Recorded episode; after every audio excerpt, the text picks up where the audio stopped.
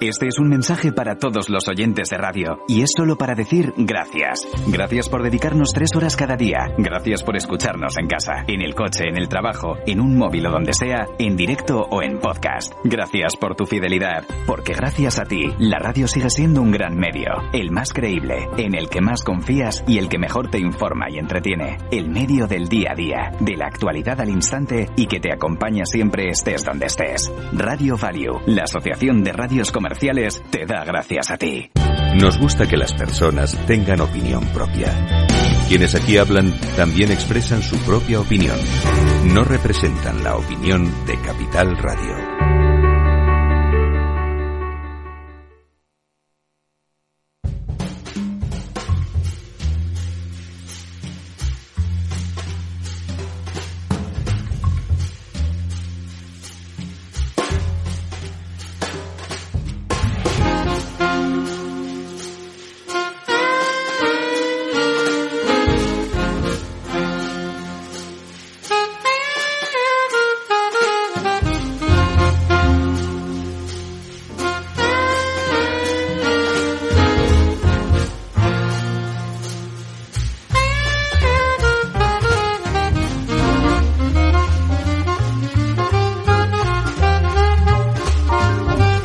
La verdad desnuda con Ramiro Aurín.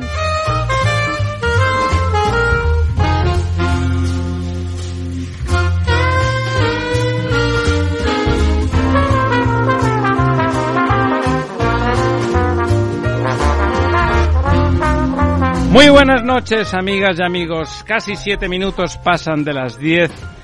En esta, esta noche primaveral, otoñal, estupenda, que nos ha tocado en este pseudo veranillo. Don Ramón, ¿cómo está usted tan elegante, tan guapo, que viene de comer cosas gallegas, cosas Vengo gallegas? de una de una cata, mejor dicho, sí, una cata de, de dieta atlántica gallega y ha estado muy bien, francamente, en la Previsión Sanitaria Nacional, que es una de las entidades de seguros médicos más antiguas de España.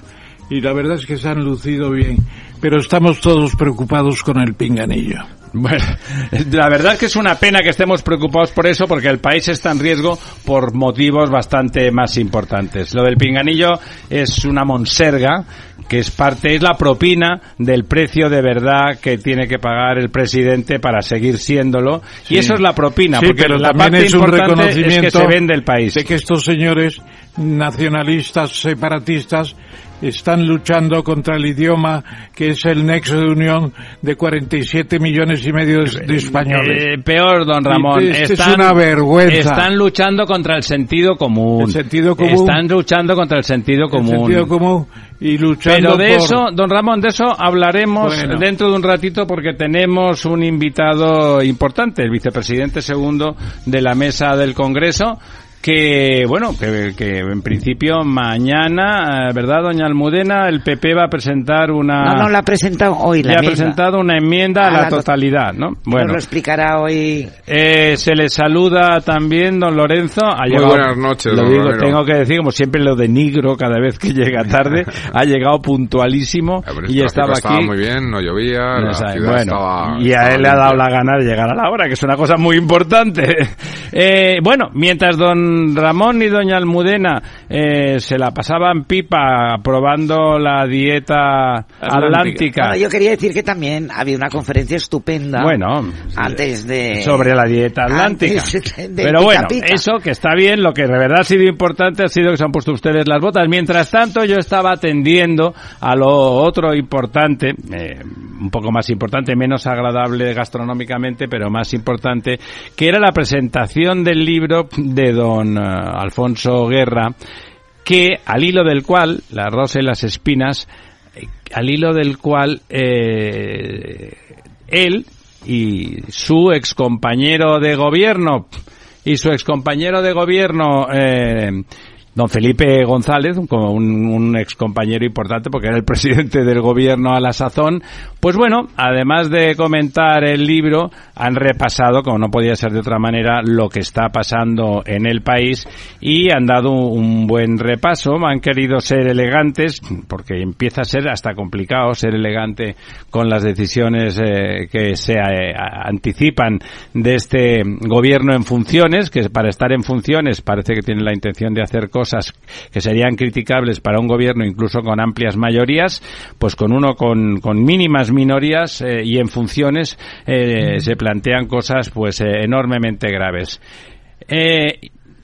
¿Qué es lo que se plantean? Bueno, ¿qué han dicho don, don Alfonso Guerra y don Felipe González? Pues don Alfonso Guerra ha dicho que el disidente es el señor Sánchez que él no es ningún disidente, que él sigue defendiendo lo que siempre ha defendido, la justicia, y que delante de la injusticia cualquier eh, hombre o mujer de izquierdas tiene que reaccionar, da igual si viene del sector progresista o del sector conservador, que la injusticia no tiene adscripción ideológica y que por lo tanto él se pone en contra de todo lo que está haciendo. Y por cierto, al hilo de lo primero que vamos a tener muy en breve eh, para hablar de los pinganillos en el, en el castizo que se ha impuesto en relación a, este, a esta torre de Babel en que se va a convertir el Congreso de los Diputados, el señor Guerra ha dicho que estaba radicalmente en desacuerdo, que le parece una estupidez y una falta de sentido común y desde luego un, un sinsentido. Eh, el señor González, eh, a su vez, ha dicho una expresión, yo creo que bien eh, brillante, lograda, que, que, todo este movimiento de la amnistía y lo que y, la supuesta autodeterminación, pero ya hablando estrictamente de la amnistía, era directamente una humillación deliberada de la generación de la transición. ¿Qué le parece, verdad, a usted, que es pura generación de la transición? Supongo que, que comulga completamente con la expresión del expresidente González. Sí, yo creo que es una eh, vituperación, denigración, insulto, afrenta, ofensa, cualquiera casi son sinónimos. Porque realmente en aquel momento, en el 77, lo que se alcanza es un consenso.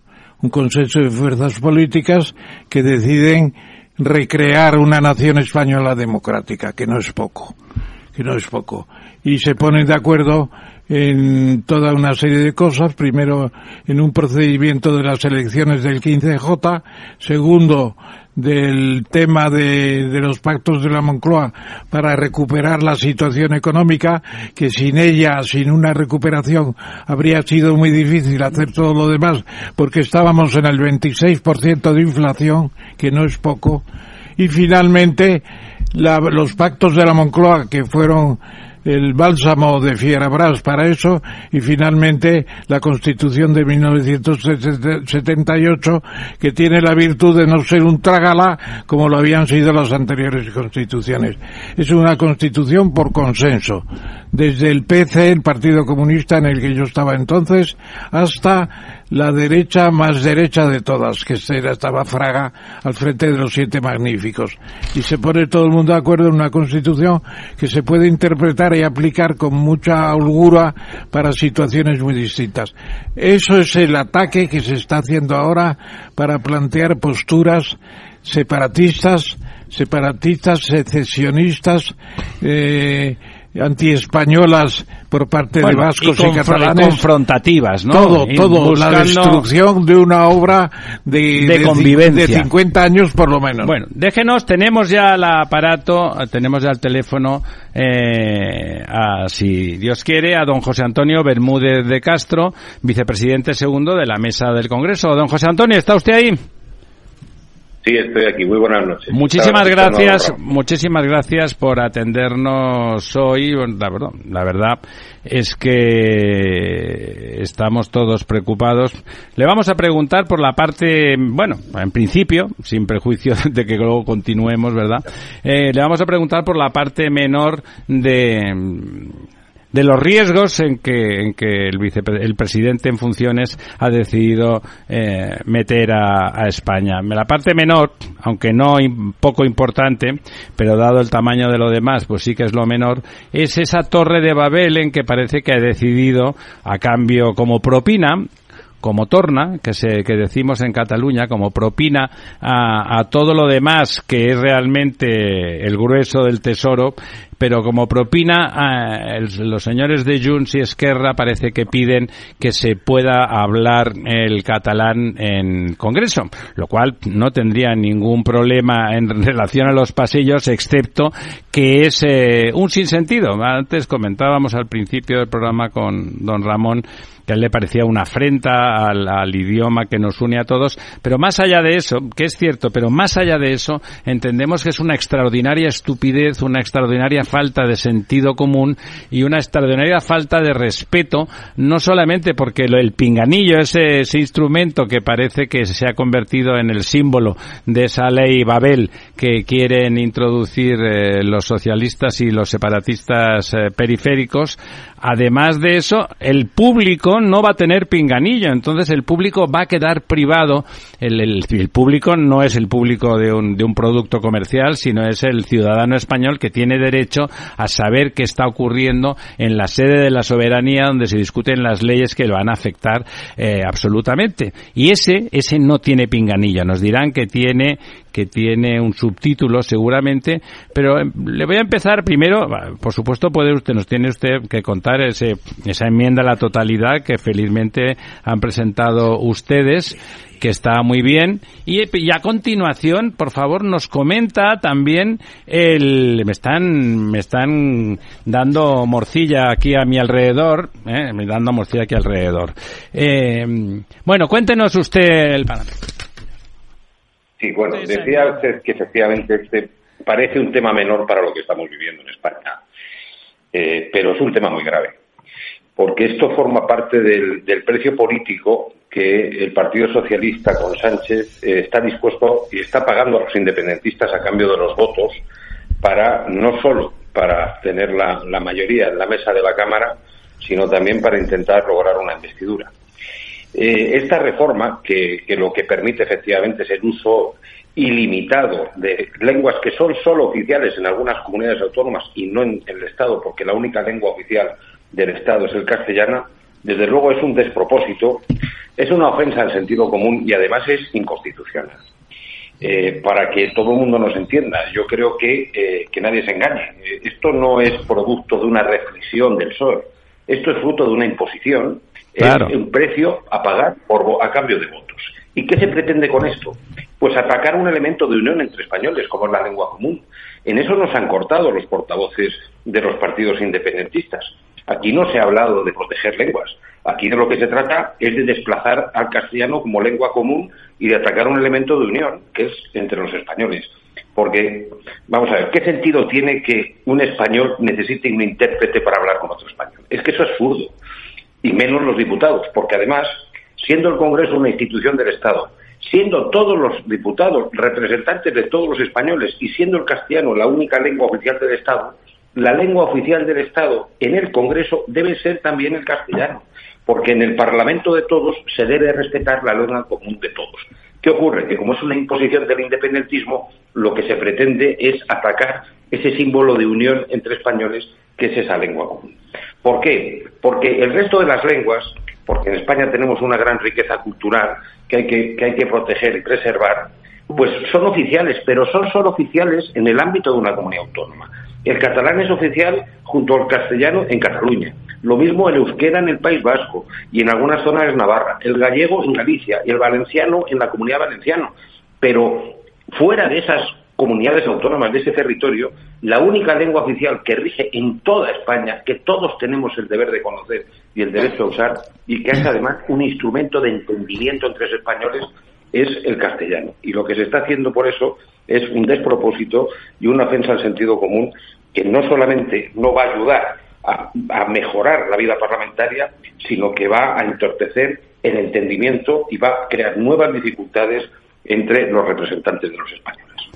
Eh, don José Antonio, además, ¿Qué van a, van a hacer ustedes? Es evidente, es evidente que lo que ya están haciendo en el ámbito de la educación, tanto en Cataluña como en el País Vasco, se, se extiende esa especie de, de mal de ojo que se le aplica a cualquiera que en el ámbito educativo lo hable el español en tanto en el País Vasco como, como en Cataluña en particular, se extiende de alguna forma, deja de ser la, la lengua común en el lugar donde seguro que habría que hablarla, que sería en el Congreso de los Diputados. Si en algún lugar debía de ser normativo el uso del español, ese lugar sería el Congreso de los Diputados. Por lo tanto, es verdad que además de una estupidez y una falta de sentido común, es un, eh, un ataque ideológico profundo e intenso al que colabora este gobierno Sánchez. Por cierto, me parece importante también el tema en Bruselas, el intento de colocar también las lenguas como cooficiales en, en Europa.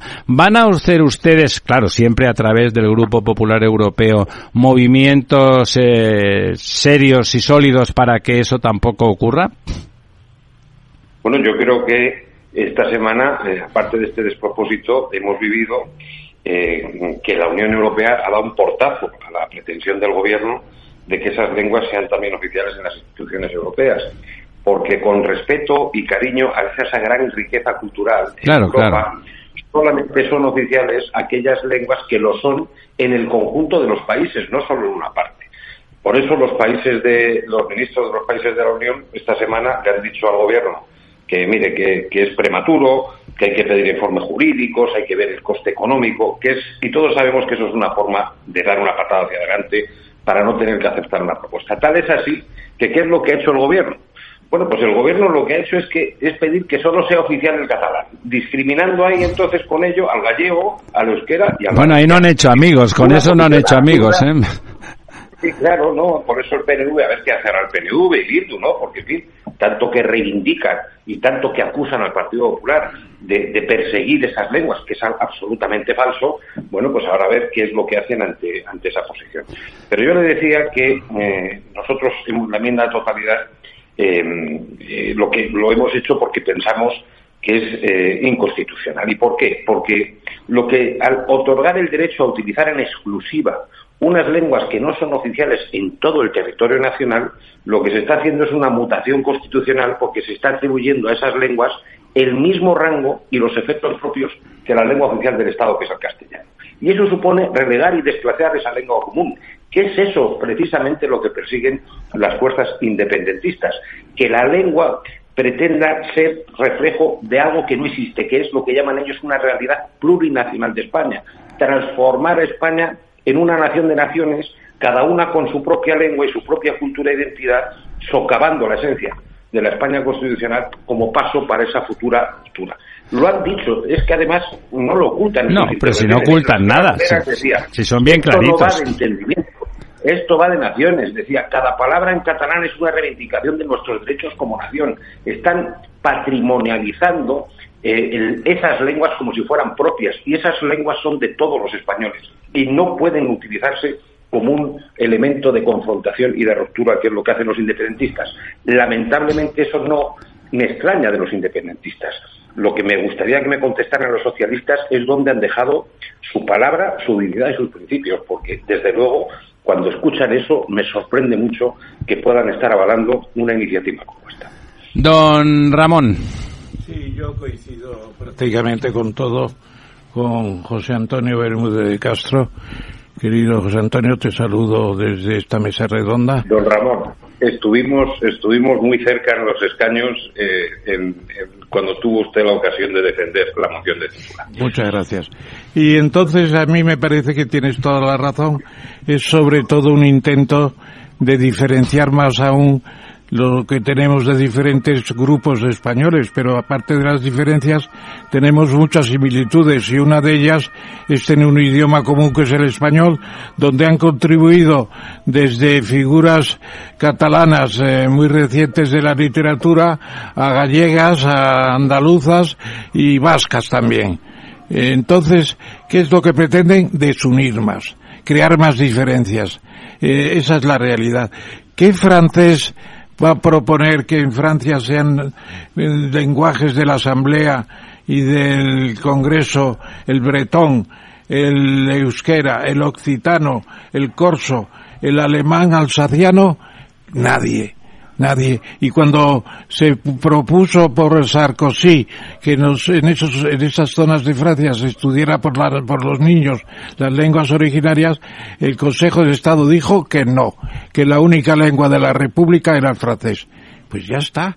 Más más duros que cualquier español que quiera ser bueno es un estado muy jacobino ¿eh? muy jacobino pero lo tienen muy claro mientras que nosotros estamos creando qué estarán pensando en estos momentos en el Perú en Venezuela en Argentina en México pero estos españoles son tienen el mejor idioma que nos han transmitido y ahora renuncian a él por unas lenguas regionales que eran no, por unos votos, don Ramón, es por unos y votos. nada más, y nada más. Es una vergüenza. Yo pienso que es el crimen eh, digamos, patriótico más serio del propio Sánchez, que ya tiene un buen acervo de lo mismo. José Antonio. Creo. Pues eh, toda la razón, ¿no? Yo creo que lo decía muy bien don Ramón. Eh, es que es que es absurdo, es que, pero quién puede entender que los españoles tengamos que entendernos a través de intérpretes y que eso favorezca la unión y la convivencia. Es que es un monumento a la insensatez. Es que esto no va a favorecer la vida parlamentaria y todos sabemos a qué obedece.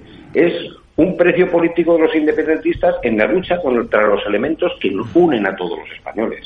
Es decir, que, que un español necesite intérprete para hablar con otro español es una estupidez que tengamos que usar pinganillos para entender lo que dice un compatriota es otra estupidez, es absurdo, nadie lo puede entender porque eso es una sin razón, es un despropósito y lo único que busca, reitero, es atacar esos elementos de unión entre españoles y socavar la, España constitucional, que es lo mejor que hemos hecho los españoles en nuestra historia. Y se han puesto eh, argumentos falaces encima de la mesa.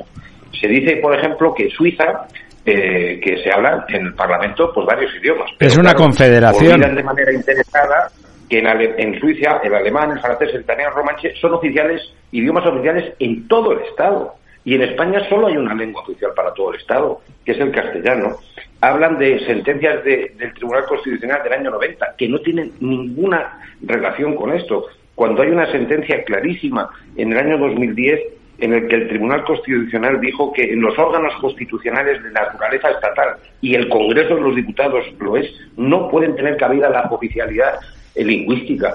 ¿Y por qué no pueden tener cabida? Porque en España, reitero, solo hay una lengua oficial para todo el territorio y del Estado, que es el castellano, desde el respeto y la protección a toda esa riqueza cultural y lingüística que tenemos en España. Pero lo que no se puede utilizar es las lenguas para confrontar. Lo que no se puede utilizar, las lenguas, es para buscar esa ruptura, que es lo que están intentando los independentistas con esta, con esta reforma que lamentablemente me temo que mañana se pueda aprobar en el Congreso. Por cierto, rompiendo con todos los procedimientos. Porque el PSOE es que eh, está, para cumplir con esas cesiones a los independentistas está retorciendo las propias normas de funcionamiento de la Cámara. ¿Cómo es posible que se aplique una reforma antes de ser aprobada? Bueno, eso de hoy ha sido, lo de hoy ha sido de traca, sí, sí. En otras lenguas y en el debate, antes de ser aprobado, ya se están utilizando esas lenguas por decisión de la presidenta. Yo creo que es, es el colmo de la arbitrariedad. Eh, y, no, no, sé, el PSOE puede tener muchas urgencias y se denota pero las urgencias del PSOE no pueden ser las urgencias de la Cámara, por respeto a la propia... José Antonio, por respeto a que se hace mucho tiempo que, que, el presidente Sánchez lo que ha demostrado, si algo no respeta, es el Parlamento y el parlamentarismo. Por cierto, yo creo que deberíamos de empezar a llamarle español, porque el castellano es un elemento, el nombre eh, genera mm, la posibilidad de que ellos generen confrontaciones. Es el español. Lo otro son lenguas españolas, es cierto, pero el idioma que hablamos todos y al otro lado del Atlántico también es el español. Doña Almudena.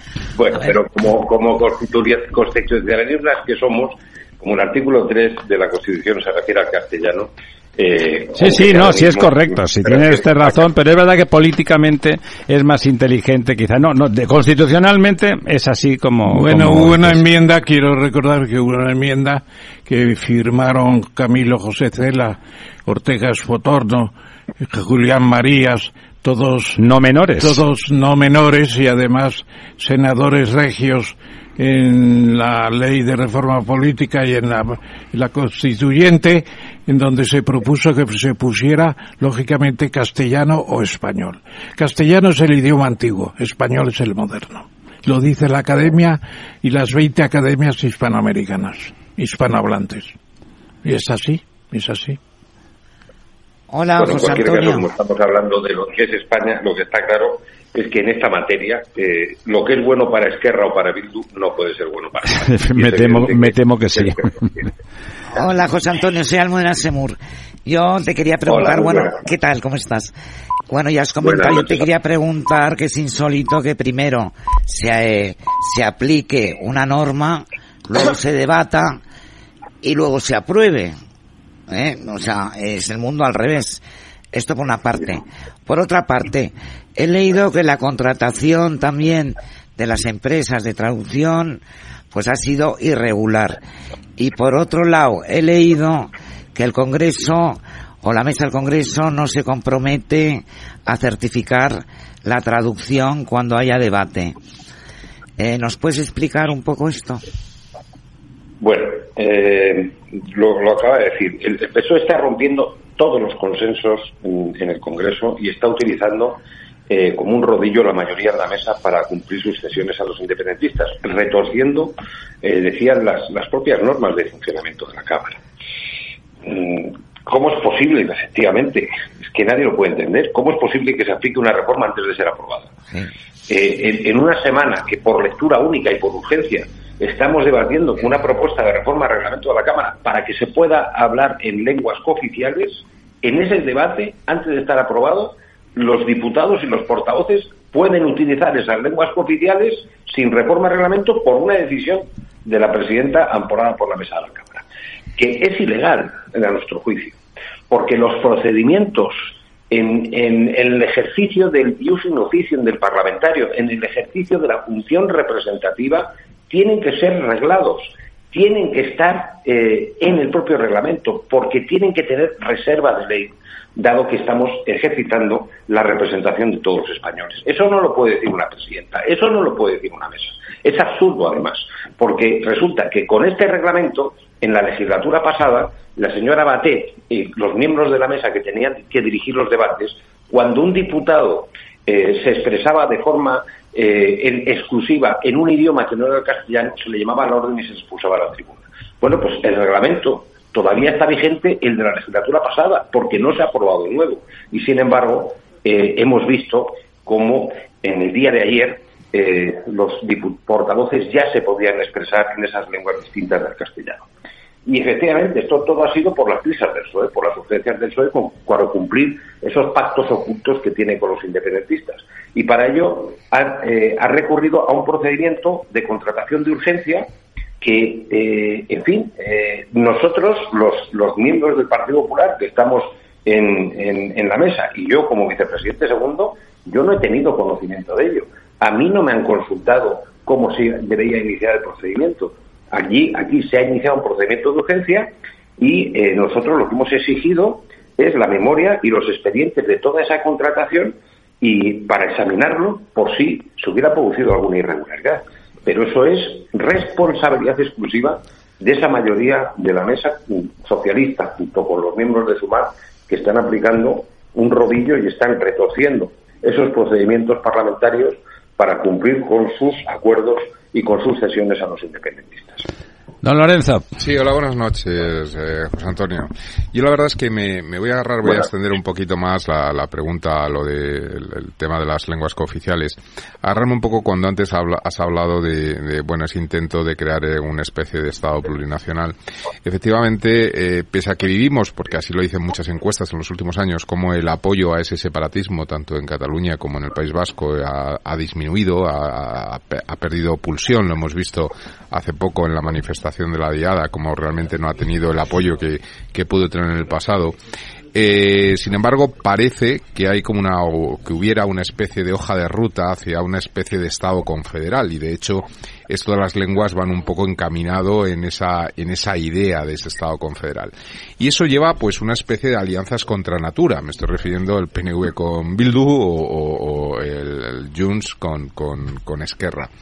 Eh, ¿No cree usted que hay posibilidad de que este, esta especie de hoja de ruta acabe descarrilando en los próximos en las próximas semanas precisamente por esas eh, digamos eh, bueno alianzas contra natura incluso a nivel digamos de las regiones eh, concretas no eh, sí no cómo lo ve esto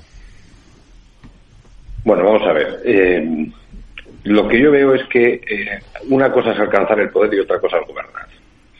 Y en ese mm, gobierno Frankenstein que algunos denominan mayoría progresista, eh, ya me dirá en algunos casos cómo se puede meter en un saco al PNV con Bildu, a lo que era Junts o Partido Socialista con comunistas radicales, ese, gobierno Frankenstein, ¿cómo se puede gobernar?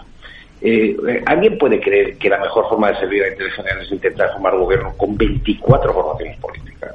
¿Es que algún socialista puede de verdad creer que la mejor forma de servir al interés general es hacer no un pacto solo de perdedores, que podría ser, sino que permitir que los separatistas que no creen en España condicionen ya no un día o en una ley, sino que condicionen todos los días todas las políticas y todas las leyes que se pueden aprobar. ¿Cómo va a avanzar España si el gobierno depende del apoyo diario de quien no cree en ella y que lo único que pretende es debilitar el Estado y las instituciones? ¿Cómo se puede llamar progreso eso? ¿Cómo se puede llamar progreso romper con el principio de igualdad? Porque al igual que no hay convivencia sin ley, no hay progreso sin igualdad.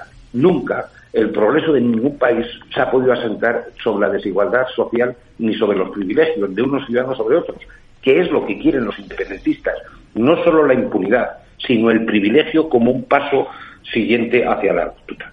Y en eso estamos, eh, lamentablemente, eh, manoseando la Constitución, hablando de flexibilizar la interpretación, e interpretar la Constitución, eso sí, modificándola, con mutaciones constitucionales. Una eh, que hemos denunciado es precisamente esta, la que estamos hablando esta noche, la de las lenguas, dando el mismo rango a lenguas que no son cooficiales eh, en todo el Estado como si, como si fueran oficiales en todo el Estado, es decir, al mismo rango que el castellano y con ello relegándola. Estamos hablando también de la amnistía que la amnistía es claramente inconstitucional. Hoy decía Alfonso Guerra que era una condena a la democracia y sin embargo se habla de que eh, sería una amnistía dentro del marco constitucional, cuando son conceptos incompatibles, porque en la Constitución no cabe todo. Y así podríamos seguir hablando. Eh, se está hablando de la España plurinacional. Hay un grupo en el Congreso que es Sumar, que se llama eh, Grupo Plurinacional Sumar y eso se ha admitido. Es decir, estamos hablando de conceptos que no caben en la Constitución y que de manera forzada, eh, por las bravas, pues se, pretenden imponer frente a, ese marco constitucional que, vuelvo a reiterar, que es lo mejor que nos hemos dado los españoles en nuestra historia. Y nosotros, pues, vamos a denunciarlo y vamos a seguir eh, defendiendo esos principios eh, que, yo creo que son unos principios que nos han permitido progresar a lo largo de las últimas décadas. ¿Quién iba a decirnos que en 2023 iba a ser el Partido Popular el que iba a defender en exclusiva los principios de igualdad y solidaridad entre españoles? ¿Quién lo iba a decir? ¿Dónde está el Partido Socialista de siempre? Cuando ha tenido siempre esa bandera y que ahora mismo la desprecia a cambio del poder, a cambio de un plato de lentejas. Nosotros no vamos a hacer. Nosotros lo dijo nuestro presidente dijo, nunca aceptaremos un acuerdo en el que gane el PP pero que pierda España y que eso eh, pues sea a costa de renunciar a esos principios que siempre hemos defendido y que sustentan y son el cimiento de la España constitucional. Don José Antonio, eh, porque hoy, como ya veo que sabe perfectamente, en ese acto donde estaban don Alfonso Guerra y don Felipe González, desde luego han defendido esos principios que sí compartían a pesar de la rivalidad política con, con el Partido Popular y los han defendido frente bueno, sin ningún tipo de ambajes frente a las políticas y a los planteamientos que, eh, con, de forma absolutamente espúrea, ni tan siquiera con perspectiva ideológica, simplemente por un puñado de votos, está planteando el señor Sánchez. Me temo que mañana veremos cómo esa esperanza que hay de que algunos diputados eh, socialistas en algún momento cuando se plantee eh, la investidura del señor Sánchez en, dentro de algunas semanas eh, se espera algunos españoles esperan que, que se abstengan para evitar que eso, que esa amnistía y que esa autodeterminación afloren. Eh, me temo que mañana veremos porque, eh, igual que Alfonso Guerra ha dicho claramente, de forma inequívoca y sin ambajes, que no está de acuerdo con uh, la ley del pinganillo, eh, que les parece mal, que les parece estúpido, que les parece que es una afrenta. O sea, ha dicho todo lo que estamos diciendo aquí, lo, han sus, lo suscribían, podía ser intercambiable que lo que han dicho ellos, y mañana me temo que cuando ustedes presenten esa moción, esa enmienda a la totalidad, mmm, veremos como todos votan como un solo hombre a, favor de la ley. Eh, me temo que ahí perderemos algunos gramos de la poca esperanza que nos queda. Don, don Ramón quería apuntar algún tema. No, yo creo que va a suceder eso porque el bloque Frankenstein en estos momentos tiene claro que si no sacan adelante toda una serie de instrumentos contra la nación española, reduciendo el gobierno a un títere de algunas autonomías separatistas, etcétera, etcétera, pues no están cumpliendo con sus deberes ellos. Y además hay intereses personales, hay que seguir con unos sueldos, con unas facilidades de transporte, hay que seguir con unas gabelas impresionantes que tienen los diputados y, y los senadores, que son otra cuestión en estos momentos. Lo que mi amigo llamaba el chomoyongo. Etcétera, etcétera. Eh, lo de mañana sabemos que va a ser así. Dentro de unas semanas la investidura de Sánchez va a cambiar, pues ahí está el valor de un Felipe González, el valor de un Alfonso Guerra. A lo mejor los eh, expulsan, ¿eh? De, de, a lo mejor los expulsan. Si expulsan a Felipe, tienen que reconstruir el partido.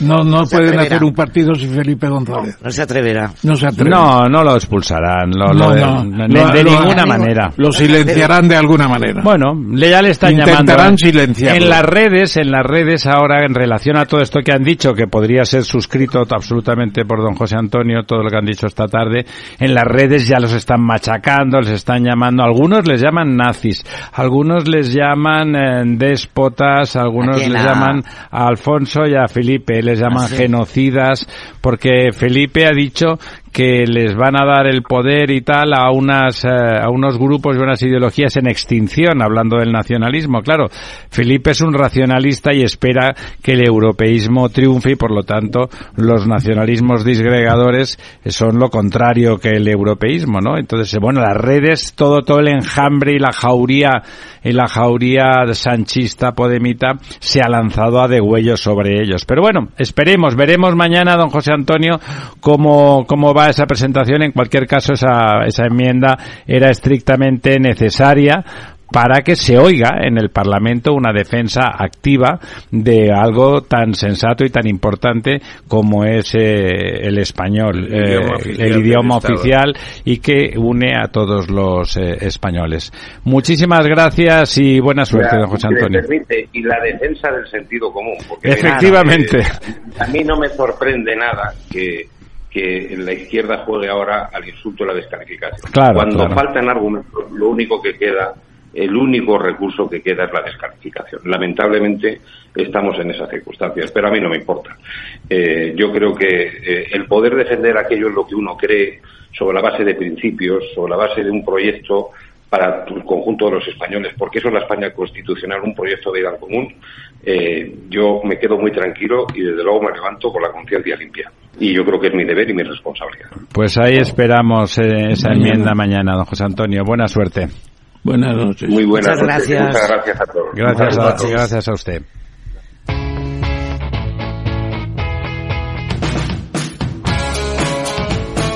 La economía despierta. Capital Radio.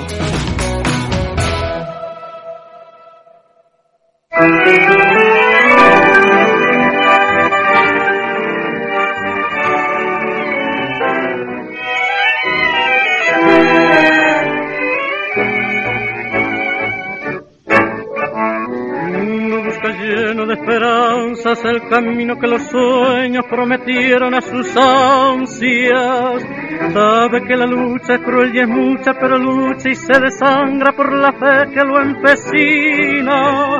Uno va arrastrándose entre fina y en su afán de dar su amor, sufre y se destroza hasta entender que uno se quedó sin corazón Precio de castigo que uno entrega por un beso que no llega o un amor que lo engañó.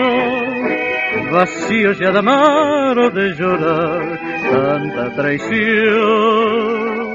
Si yo tuviera el corazón, el corazón que di, si yo pudiera como ayer, querer sin presentir es posible que a tus ojos que me gritan su cariño los cerrara con mis besos, sin pensar que eran como esos otros ojos los perversos, los que hundieron mi vivir. Si yo tuviera el corazón, el mismo que perdí, si olvidara la que ayer lo destrozó y pudiera amarte, me abrazaría tu ilusión. Bueno, don Juan, ¿está usted ahí? Muchísimas gracias y gracias por esperar un poco que nos hemos retrasado porque estábamos con el tema, no sé si nos estaba oyendo usted, del español en el Congreso. Y bueno, nos parece, yo soy catalán, hablo perfectamente, soy bilingüe y me parece que en la sede de la soberanía lo lógico es hablar el idioma en el que todos nos entendemos. Y teníamos, como habrá oído, a don José Antonio Bermúdez de Castro defendiendo la posición al respecto. Bueno, muchísimas gracias, don, don Juan Arana es, filósofo, esas cosas que, que, pero es filósofo de verdad, no como el ministro de Sanidad Illa, que, que, que, cursó filosofía y también le llamaban filósofo, ¿no? Y me parece, me parece que ahí tendrían que hacer como con, con los abogados, ¿no? Que uno sea, una cosa ser licenciado en Derecho y otra cosa ser abogado. Pues ahí lo mismo, una cosa es ser licenciado en filosofía y otra cosa es ser eh, filósofo. Eh, en este caso, don, don Juan es miembro de la Real Academia de las Ciencias Morales y Políticas y catedrático de Filosofía por la Universidad de Sevilla, ¿no, don Juan? En efecto, aunque de ese aspecto ya me jubilé hace tres años. Pues tiene usted una voz como si tuviese usted 35. Bueno, pues gracias por el tiempo. Sí, ya no, ya no estamos en ejercicio, ya no estamos en ejercicio, pero de Bueno, la ventaja, la ventaja de la filosofía es que estar en ejercicio o no estar en ejercicio solamente se concreta en que des clases o no des clases. Por lo que se refiere al estudio de la investigación, no es como un científico que necesita un laboratorio y que necesita un equipo. Uno puede por libre seguir mientras el cuerpo y el cerebro aguanten. En realidad, la filosofía, el ejercicio consiste en pensar, ¿no? Y eso en principio necesita únicamente de un sillón y la bebida que a uno mejor le convenga, desde el agua hasta cualquier espirituoso. Bueno, estamos en, le hemos puesto eh, ese tango, me preguntaba don Ramón por qué le habéis puesto este tango, porque no sé si lo estaba escuchando usted. Ese tango es un tango introspectivo, ¿no? El, eh, el tango habla en relación a, a, un beso y cómo todo se pone en almoneda por a veces por una emoción, pero es verdad que un poco todo en la vida se pone en almoneda por las cosas que van que van ocurriendo, ¿no? Eh, ¿Cómo hay alguna hay alguna percepción, hay algún cambio en su opinión en, en, en esta transición violenta en la que estamos eh, sumergidos y que de alguna forma la situación española es en, en cierta medida reflejo de eso? ¿Hay alguna, hay algún cambio en las personas y en la antropología del, del, del, del, ciudadano del primer mundo contemporáneo que a un hombre, pues ya de cierta edad, pero que se ha dedicado a reflexionar, le parezca evidente? ¿Hay algún cambio particular que haga que don Felipe González y Alfonso Guerra se sitúen enfrente radicalmente de sus consocios eh, en temas fundamentales? La verdad es que para los que ya tenemos eh, un largo recorrido detrás de nosotros, eh, la sorpresa de las evoluciones que se han producido y los cambios son de alguna manera sorprendentes, ¿no? Pero el contexto general, en cierto modo, sí que lo, de alguna manera lo suscita, ¿no? Porque hay una cierta impresión, no solamente a nivel nacional, sino a nivel, yo diría, mundial y sobre todo a nivel de las personas que están preocupadas por las cuestiones un poco más eh, referidas al futuro, una inquietud grande, ¿no? En el sentido de estamos eh, en vísperas de, que termine el hombre y su aventura. Eso es una pregunta que realmente no es pequeña. ¿Qué quieres decir? Esa pregunta, ¿qué quiere decir usted cuando dice si de que termine el hombre y su aventura? Eh, ¿Que nos enfrentamos a la extinción? Bueno, es más que la extinción, a la sustitución, ¿no?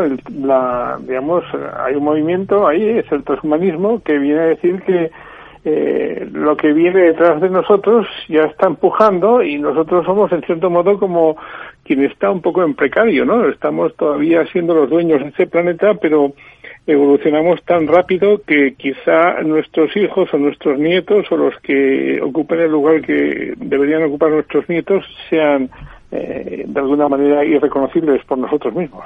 ¿Y qué cómo de irreconocibles? ¿Qué decir, serán, serán androides, serán máquinas, serán señores con las orejas de punta? ¿Cómo, cómo, ¿A qué se refiere? Bueno, aquí efectivamente la especulación es libre y cada uno tira por un lado distinto, ¿no? Pero si uno hace un análisis, em, por decirlo así, más, eh, lo más neutral y lo más frío posible, hay dos cosas, ¿no? Por una parte, eh, digamos, los actores económicos eh, cada vez más son máquinas, ¿no? En cierto modo, el trabajo está siendo en buena parte ocupado no por inmigrantes, sino por máquinas, ¿no? Entonces llega un momento en que el 80, el 90% del trabajo que se eh, produce en esta sociedad ya no está en nuestras manos. Eso por un lado. Y por otro, hay una, un, digamos, hay un hecho real, ¿no? Y es el tema de la edición genética. Es decir, que parece que ya podemos empezar a influir directamente en las características que tengan las personas que, que, salgan, que, que, procreemos, ¿no? Eso de elegir el color del pelo, la inteligencia o el carácter, pues es una cosa que se empieza a hablar y ya no es una pura fantasía, es algo que entra dentro del horizonte de lo posible.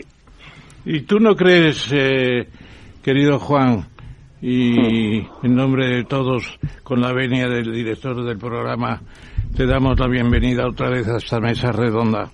Eh, ¿No crees que quizá los que estáis en las visiones del transhumanismo, del futurismo, etcétera, como tú y, Felipe de Basa, que está aquí también y que intervendrá a continuación, eh, ¿no estáis un poco obsesionados? Porque en realidad de los 8.000 millones de personas que habitamos ahora el planeta, 7.990 probablemente no se han enterado de nada, ni del ultrahumanismo, ni del futurismo. Y viven todos los días la mayoría, inmensa mayoría, con problemas económicos que, que van a comer al, día siguiente mucha gente de ella y entonces cómo van a aguantar no es una élite, una élite la que está pensando en esa transformación y en esa posible desaparición de la especie humana como la hemos conocido. Bueno, la pregunta es no es pequeña, ¿no? Y sobre esto eh, lo que es evidente es que ha habido cambios y cambios muy profundos y muy rápidos, ¿no? El tema del móvil, ¿no? Hace 20 años era una cosa que no existía y ahora mm, la gente no se imagina lo que sería vivir sin móvil. Uno va por la calle y va en el metro y, ve que más de la mitad de las personas están metidas con su pantalla. Esto es un cambio que se ha producido en un abrir y de ojos y no es un cambio pequeño. Con lo cual, eso de que la gente, y además eh, los móviles están hasta en el tercer mundo, o sea, hasta en el último lugar más eh, perdido. Mm, de, África, de cualquier lugar, es cierto, es cierto. Efectivamente. Entonces, si estos cambios se pueden producir y se han producido de hecho, ya especular sobre otro tipo de cambios ya es algo un poquito más serio, ¿no? No es hablar por hablar o por pensar por pensar, sino que ¿Qué ocurre si efectivamente estos cambios que ya son posibles empiezan a eh, generalizarse con una velocidad tan grande como se ha producido la difusión de los móviles? Esa es la pregunta que yo me diga. Está bien elegido tu ejemplo y creo que además eh, el hecho de que mucha gente, gobiernos, educadores, pensadores digan no toquéis a los niños hasta los 12 años porque primero se tiene que organizar el cerebro que ellos llevan de nacimiento y no se le puede cortapisar con aditamentos tecnológicos que no dejen madurar los órganos de pensamiento propios que tenemos cada uno al nacer. Me parece muy bien, pero el tema del cyborg, por ejemplo, eh, cibernético y la Borg es, no me acuerdo la palabra Borg. Eh, eh, bueno, Cibor es un hombre alterado, alterado con, con, es, un hombre tecnología, alterado por tecnología. Eso es. Que no hay que la palabra con, con androide, que es, si es hombre y ginoide si es mujer. Sí, pero el cibor que tiene instalados en el cerebro piezas electrónicas complicadas, etcétera, eso está un poco más lejos. Cibor, que, es un acrónimo del inglés que quiere decir organismo cibernético. Exactamente, cibernético y organismo. Es decir, que el hombre se convierte en un organismo cibernético. Ese es el ultra bueno, hay gente que especula con eso, por supuesto, pero a mí eso me parece más más lejano, por no decir más problemático. Eso es, más lejano. Es decir, encontrar una interfaz eh, eficiente entre lo electrónico y lo biológico no es nada sencillo. Ya Marvin Minsky, que fue el primero que eh, pensó sobre este asunto, dijo que por ahí no había no había una bueno, había hay algo, no, pero no hay un cambio absolutamente radical, ¿no? Yo creo que eh, o las máquinas van por su lado y lo biológico va por el suyo. Y son dos caminos separados, pero en los dos, por decirlo así, hay perspectivas de cambios rápidos y por lo tanto también hay amenazas. Por supuesto que también hay promesas, ¿no? Pero ahí está el problema, ¿no? De que si son mayores las promesas o las amenazas.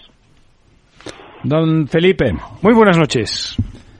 Felipe son mayores las promesas o las amenazas. Los tecnoescépticos piensan que son mayores las amenazas y por tanto hablan de prohibiciones. Hay que recordar cómo en Italia se ha prohibido ChatGPT, prohibición que es muy difícil saltársela, o como por ejemplo en la Unión Europea están prohibidos los registros biométricos humanos, algo que se usa con frecuencia en China y que es muy cómodo para los despistados porque permite que vayamos por la calle sin tener que llevar ninguna tarjeta física ni demás. Y que te detengan en cualquier momento si les interesa. Bueno, si les interesa o si haces una pifia. Eso luego podríamos hablar que es el famoso crédito social. Y lo dice Xi Jinping. Menudo pajarraco. Y el temno, bueno, oye, yo no comparto lo dicho por el director de ese programa y me imagino que alguno más en la mesa tampoco, pero en cualquier caso somos libres. Y luego están los temno optimistas, que son los que pensamos que la tecnología nos va a ayudar. Y podríamos poner muchos ejemplos de tecno-optimismo. El primero ya lo ha señalado eh, el profesor Juan Arana, que es el, smartphone que llevamos en el bolsillo, que es el primer ejemplo de trascendencia tecnológica. Eh, ya no lo usa nadie para hablar por teléfono, lo usamos para otras cosas. De hecho, se llama smartphone, pero lo que llevamos es un pequeño ordenador que ya muchas veces no lleva ni el software. Acuérdense, los más jóvenes, cuando comprábamos los ordenadores y copiábamos, comprábamos o copiábamos y los, los programas, pues ya los programas no están ni en el propio equipo, sino que están en la nube. Están en la famosa nube. Computación en la nube. Por tanto, ese es el primer ejemplo de trascendencia. Y lo que dicen los transhumanismos, al igual que los teléfonos se han trascendido a sí mismos, es que los seres humanos biológicos trascenderemos a nosotros mismos. En esta mesa hay cuatro transhumanistas tecnológicos, no digitales, sí analógicos, que son tres con gafas y alguien que lleva alguna ayuda auditiva. Porque imagínense a los tres que llevamos gafas y nos quitan las gafas, ¿dónde queda nuestra capacidad de ver? Pero ahora yo voy más. El que lleve gafas bifocales, pues ya es un transhumanista doble porque lleva dos tecnologías en la misma gafa. Eh, yo recuerdo cuando era más joven que había gente que copiaba en los exámenes, recuerden ustedes con estos famosos relojes calculadora que llevaban un cristal LED, se quitaban el, el filtro polarizante, se lo pegaban en la gafa y entonces venía el profesor, no veía nada en el reloj calculadora y el otro a través de la gafa veía lo que ponía en el reloj calculadora. Eso es otra tecnología transhumanista. Eso en versión 2.0, 3.0. Yo era pequeño, eso era un chorizo. Sí, bueno, era uno que copiaba los exámenes exámenes, de chorizo nada, de chorizo es otra cosa. Eh, quiero decir que cuando vayamos implantando, pues tú, usted imagínese, y esto es un tema que hablo yo con los profesores porque llevo con el tema del chat GPT cuatro años, eh, cuando vengan las lentillas o las gafas polarizadas que permitan a un estudiante tener la lección en la gafa y tú no puedas verlo. Y esto que digo no es ciencia ficción, ya existe, de momento no se ha popularizado, porque hay otro tema interesante en esto del transhumanismo y la tecnología que es, y aquí el autor de la estructura económica de España lo entenderá muy rápidamente, cuando en el año 95 se liberalizaron las frecuencias aéreas en la Unión Europea y nos permitió con compañías como Alcón Viajes poder viajar con antiguas 50.000 pesetas a Londres, cosa que antes del año 95 era impensable. La tecnología se ha popularizado gracias a que hoy se ha democratizado. El mayor poderoso rico del mundo que tal no tiene mejor teléfono que un millennial que ya se ha apuntado al nuevo iPhone 15. Bueno, eso, eso es. Eh, todo eso es relativo. Lo que nos está contando Felipe es, son las virtudes teologales para han los invitado aquí al delincuentes. al, para los delincuentes, pero nos, ustedes nos cuentan las cosas de los delincuentes. A mí me interesa más la versión pausada que decía don Juan, que porque me parece que es verdad que va a ir más lento, que ese uso progresivo de la tecnología a través de, de de cacharritos, ¿no? De, de, de adminículos. Artilugios. artilugios, que cada vez estarán más cerca de nuestra práctica cotidiana y que sí nos cambian, ¿no? Es verdad eso, lo que no sé si lo comentabas tú, Felipe o Juan, que es verdad que va uno a los sitios, se ve al metro, va al tren, va en el avión. No, no, la mitad es muy optimista. Yo creo que el 80% de las personas van mirando una pantalla y que probablemente en el futuro las mirarán a través de las gafas y cosas por el estilo. Y eso va cambiando los hábitos de vida. Y en relación a lo que decía don Ramón y los niños, ¿a ti no te parece, Juan, que hay una cuestión eh, que cuando tú estás eh, focalizando tan en el aspecto tecnológico eh, y toda la actividad humana, estás impidiendo que ocurra una cierta diversidad probabilística, que estás cerrando el ángulo de, de, la posibilidad de creación y de aparición de cerebros y de experiencias vitales más diversas? Ahí está el problema, ¿no? El problema está hasta qué punto es que una cosa es la, digamos, el progreso tecnológico y las mejoras de la vida que introducen todas estas invenciones y otra cosa es la identidad, es decir, en la medida en que seguimos reconociendo, es decir, que seguimos reconociendo que somos el mismo que era Cristóbal Colón o que era Sócrates o que era Alejandro Magno, pues hay una línea de continuidad. Por supuesto que no se puede comparar las facilidades que tenemos nosotros con las que tenían estos personajes, ¿no? Pero seguimos siendo hombres, ¿no? El problema es si dentro de 40 o 50 o 60 años eh, alguien podría ser respecto a nosotros lo que nosotros decimos respecto a personas que vivieron hace 2000 años. Ese es el problema. Y eso no está claro. No está claro porque empezamos a enredar con los genes. eh, ahí hay un tipo que se llama Kurzweil, que no es un cualquiera, y que pronostica que hacia 2040, 40 y, entre 2040 y 2050 se va a producir lo que llama la singularidad. Y esa singularidad, tal como lo explica, es que trascenderemos la biología. Es decir, ya seremos racionales, pero ya no seremos animales. Lo cual abre una inmensa interrogante. Es decir, si ya no vamos a ser animales racionales, ¿qué diablos vamos a hacer?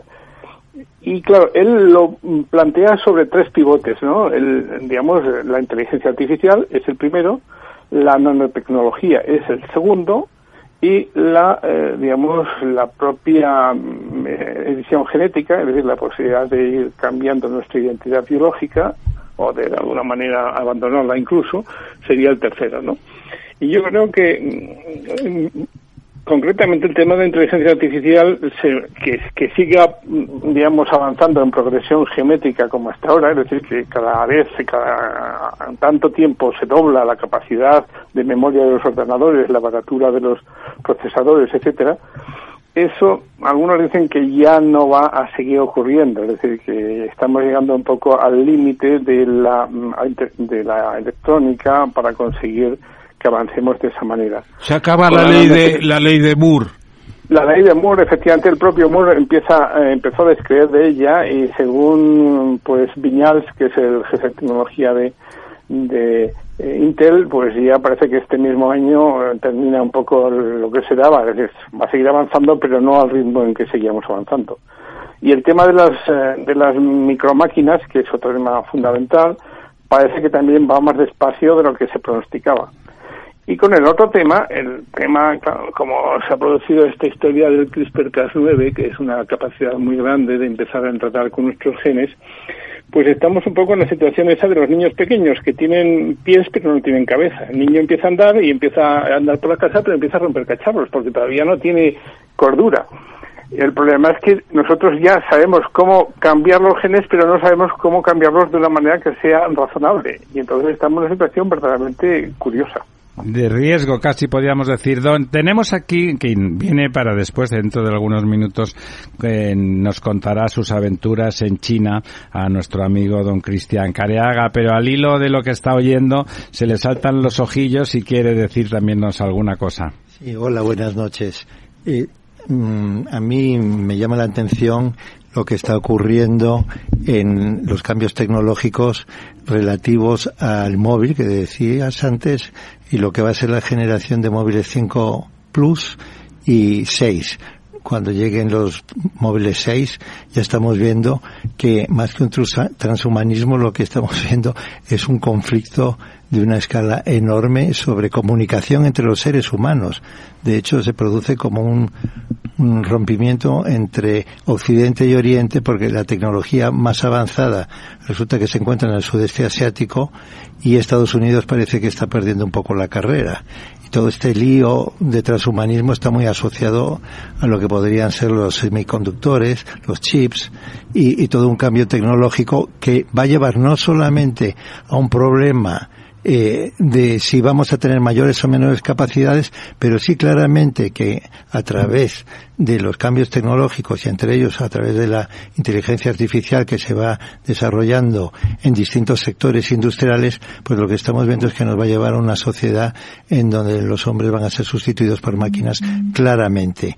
Y eso va a llevar a unos niveles de paro y de falta de, decir, de compromiso social donde solamente las clases eh, inteligentes y fuertes podrán ganar mucho más dinero porque pertenecerán al grupo de los que saben manejar la tecnología, los que son amigos de la tecnología, mientras que otra serie de gente que no lo será porque no va a tener acceso o porque no tiene la energía para eh, ponerse al día y aceptar los retos que le toca vivir en su generación, pues se va a encontrar que a lo mejor va a pertenecer a los que no salen dentro de la foto. Don Lorenzo, que no ha abierto la boca todavía. Sí, hola, buenas noches, eh, Juan. Yo la verdad es que os estoy escuchando y a mí me surgen muchas muchas reflexiones, ¿no? Yo, y, permitirme em, dar un, pequeño rodeo antes de entrar en esto del transhumanismo. Pero yo estoy pensando, por ejemplo, esta carrera que se, que se ha iniciado uh, por poblar Marte. Que yo, a veces, cuando uno eh, bueno, pues ve estos, estos eh, proyectos que, que, incluso con grandes empresarios como Elon Musk y tal, ¿no? dices, o sea, se trata de que tenemos que buscar un lugar donde huir de la Tierra, un planeta donde se pueda respirar, a un sitio que no hay atmósfera, ¿no? A, un sitio que, que, no puedes hacer, que, que, solo te puedes morir, ¿no?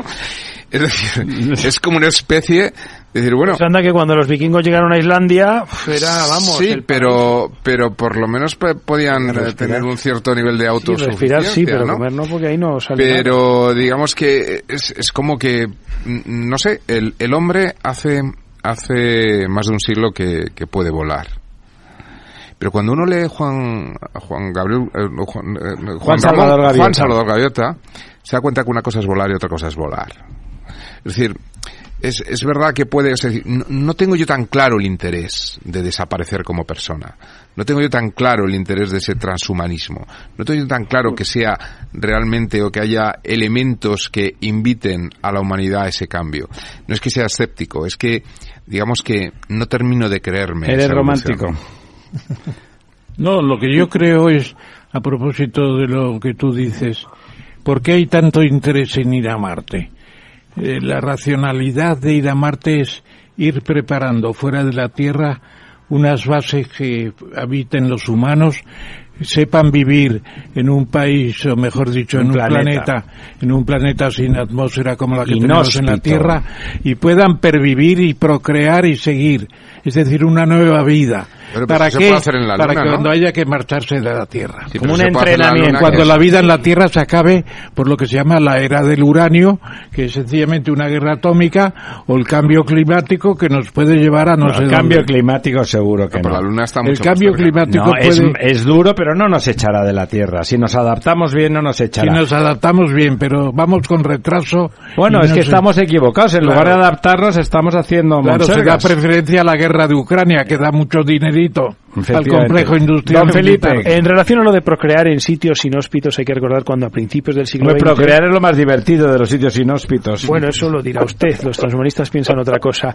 Eh, cuando hubo una carrera en Chile... Forestal Yo es que he procreado y tiene su gracia, ¿eh? Bueno, pues eso, es, oye, esas cosas íntimas, eh, guárdeselas para usted.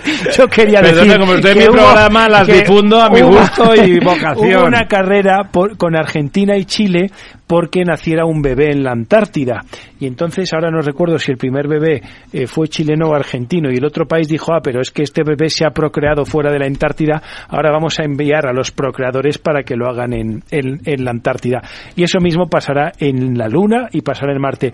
Hay que dejar dos cosas claras y le decía eh, muy bien don Juan Arana, pero le, hemos interrumpido y ya ha quedado la cosa diluida. Transhumanismo, que nos hemos desviado aquí del debate con los teléfonos y yo el primero y con los viajes al espacio y como ya el transhumanismo son solo dos cosas. Una, intentar ser inmortales y la segunda, si no conseguimos ser inmortales, congelarnos. Y el transhumanismo no es más nada que esas dos cosas.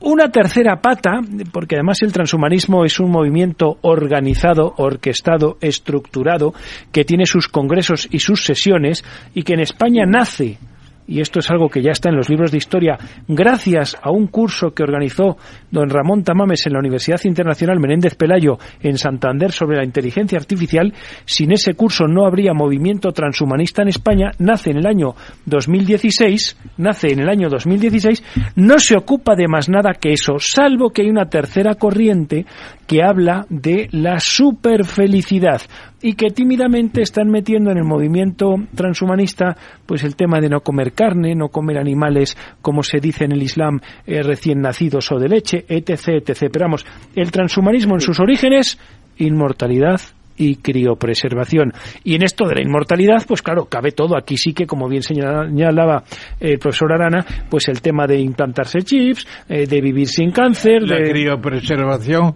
incluye la resurrección. Por eso ahora mismo se le ha cambiado el nombre dentro del movimiento transhumanismo. Antes se llamaba criogenización, luego se dijo que en de criogenia nada porque se preservaba un, un paciente, se le llamó criopreservación y ahora se le llama bioestasia porque la idea es suspender temporalmente las funciones vitales. El tema es que, como se ha dicho... Pero se le congela vivo.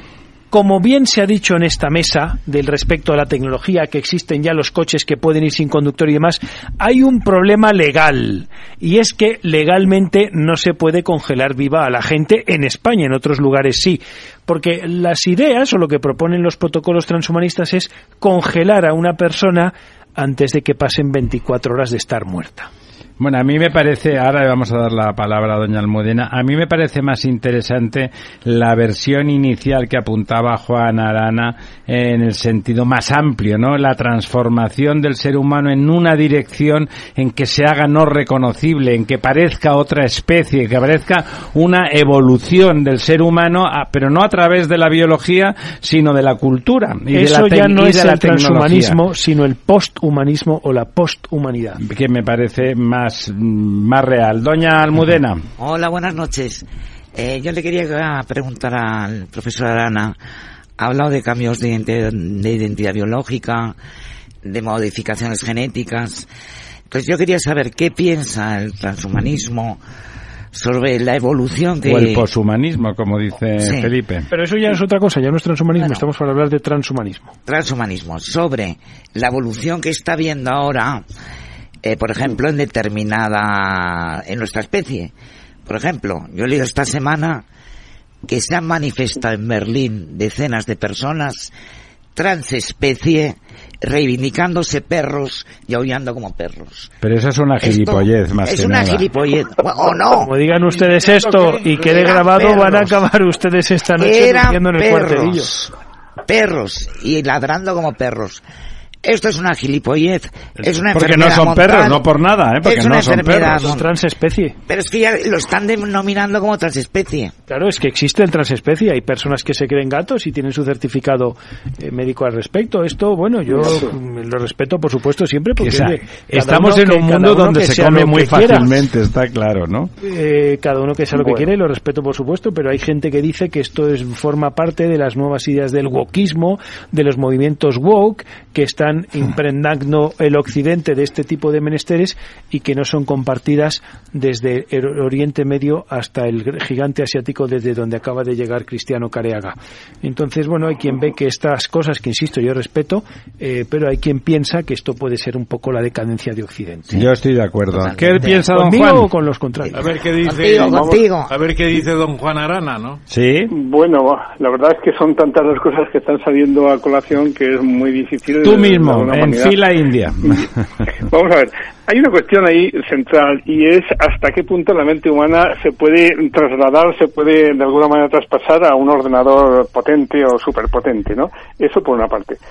Y eso, eh, ahí están, digamos, los que piensan que sí y que de alguna manera nuestro futuro consiste en estar metidos en, en- en la famosa nube junto con los programas y todos los datos que están ahora mismo en danza.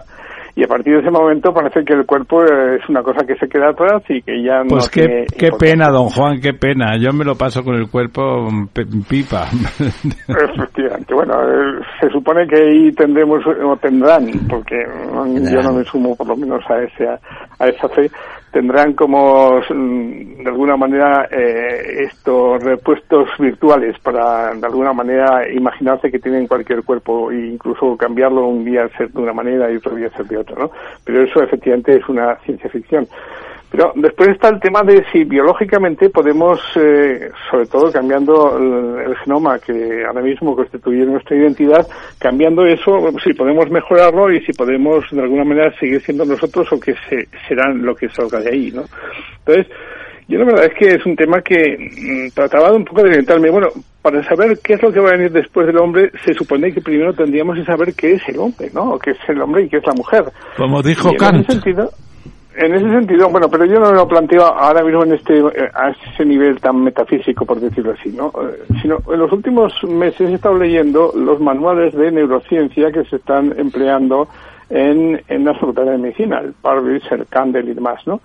Y entonces la cantidad de cosas que se ignoran acerca del funcionamiento del cerebro humano es verdaderamente asombrosa, ¿no? O sea, casi todo es decir, bueno, pues, él se localiza de esta manera, mm, las vías nerviosas van por este lado, pero concretamente cuál es el tejemaneje molecular y cuál es, por decirlo así, la explicación causal de por qué se produce la memoria, por qué se produce la voluntad y por qué se produce la conciencia especialmente, hay tal cantidad de ignorancias que la conclusión a la que uno llega es que no tenemos ni idea de nuestra propia identidad.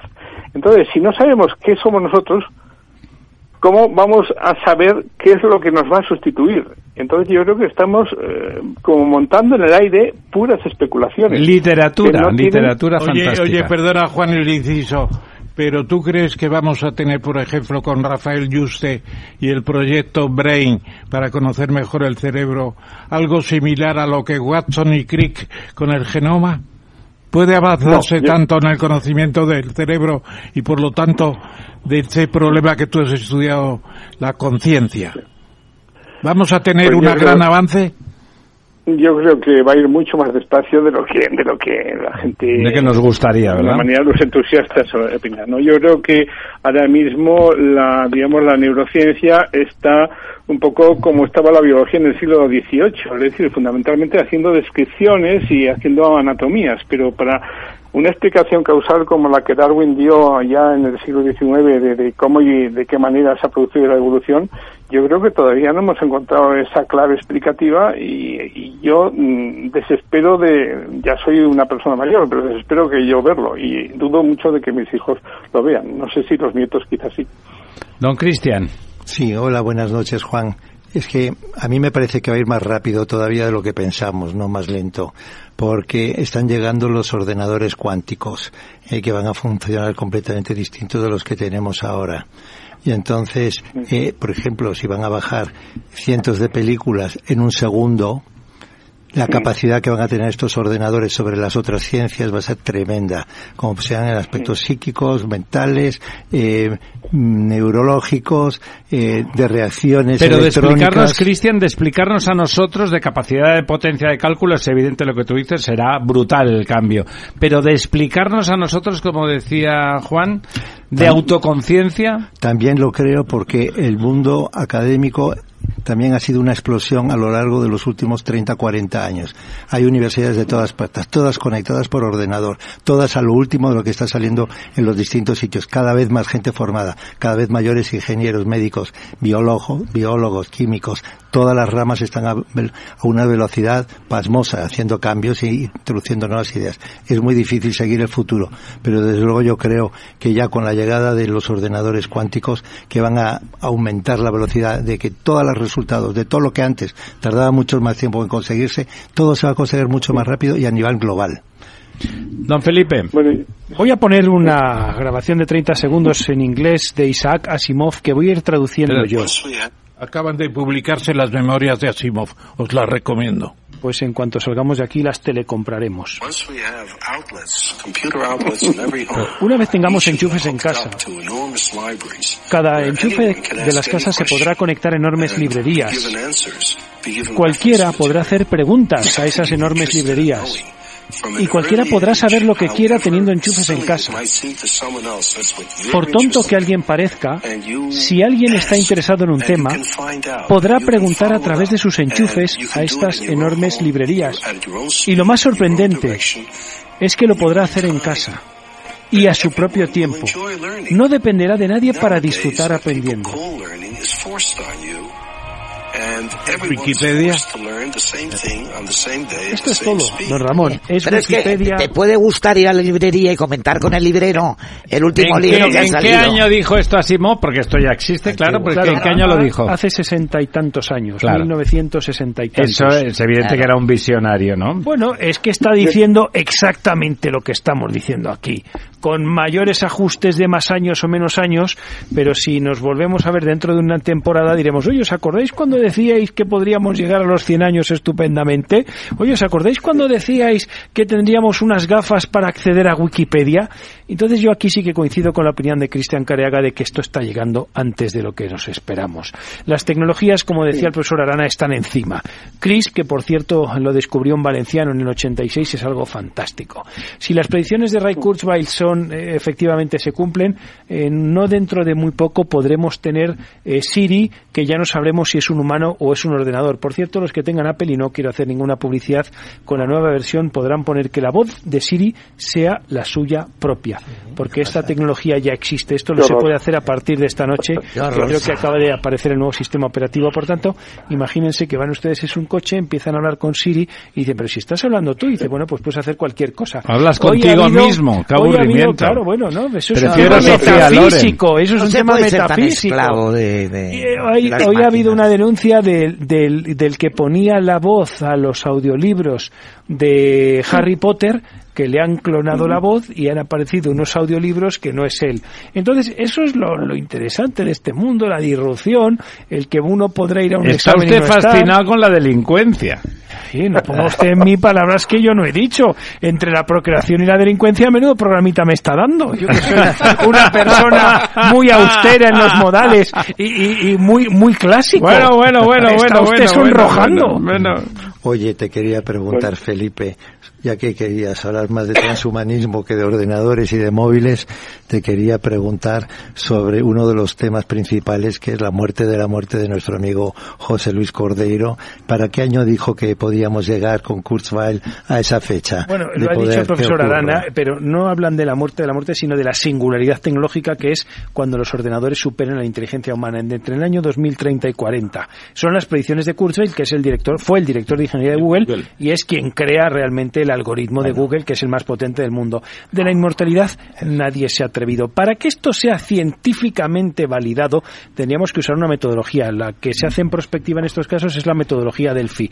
Juntamos a 15 expertos, les preguntamos cuándo piensan que vamos a ser inmortales y hacemos la media. Eso ya lo hicimos en un congreso en el CSIC en el año 2017. Yo pregunté que cuando, no sé, a, a más de 20 expertos cuándo pensaban que iba a llegar la mortalidad y lamentablemente para nuestro amigo Corredor dijeron que nunca, porque podemos alargar lo que es la extensión de la vida, pero la vida biológica, aunque pueda ser técnicamente inmortal, siempre hay un momento que se acaba extinguiendo. Solamente, bueno, Kurzweil mismo eh, presume de que él va a ser inmortal y que él dice que toma 60 pastillas cada día y se hace una medida de siete transfusiones a la semana y dice gracias a eso tengo mi biología completamente distinta. Él es diabético y, pero yo la verdad es que para refutar un poco esas esperanzas de, de Kurzweil, lo único que hago es poner una en una foto, eh, la foto cuando tenía 20 años, cuando tenía eh, 40 y ahora que tiene 70 y tantos. Entonces, la verdad es que el envejecimiento... amigo Kurt, que no te enteras, Contreras. Luego de récord diré por qué la gerontocracia de la Unión Soviética vivían más que el resto del pueblo que ando yo ya investigando. Comían mejor. Luego lo cuento of the record. Pero lo que, lo que no se puede comparar con la idea que lanza el ultrahumanismo, como quieras llamarlo, es la idea de que tú tomas una mente humana de una persona de 70, 80 años que se vaya a morir dentro de 8 o 10 años, lo congelas o lo haces lo que quieras, lo metes en un ordenador y se mantiene con vida ese cerebro. Eso es impresionante. Y esa es la vía para mantener cerebros inmortales. Porque mantener un cuerpo inmortal. Eso, es imposible. Es muy difícil, muy difícil por lo menos. Pero eso está cerca de llegarse a ello. Un cerebro metido en un ordenador que sigue viviendo por su cuenta y, pensando. ya hay empresas que están intentando. Y, no ocurrirá, yo recuerdo hace, hace unos años. Pero es así. Sí, yo recuerdo hace unos años una persona que perdió los dos brazos y le pusieron los brazos de otra persona y, funcionaban. O sea, fue uno de estos un trasplantes que fue un éxito, quizá hace 15, 20 años. Llegó un punto en el que ese hombre no aguantaba esos brazos y pidió que se los quitaran.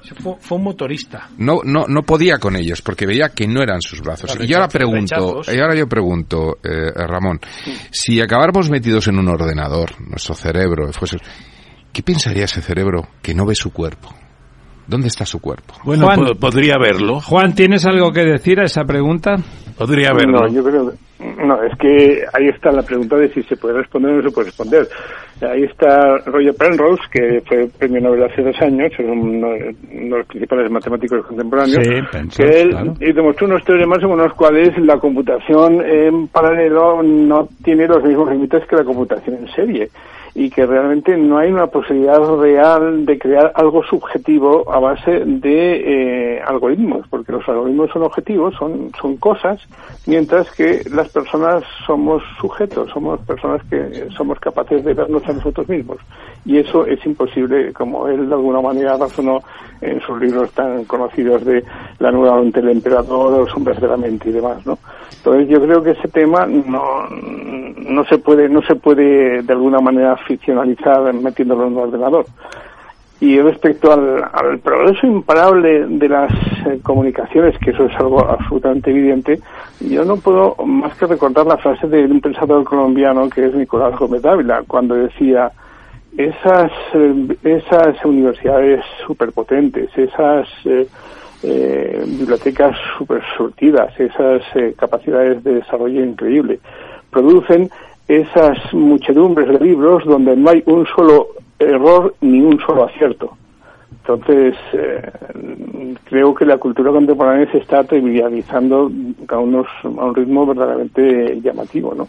Creo que no es hoy en día un genio como Einstein o un genio como Maxwell o un genio como Newton no, no, no tendrían capacidad de, de ser escuchados porque todo está sometido a protocolos, todo está sometido a eh, validaciones. A, Hay un eh, ruido protocolario anti-inteligencia, ¿no?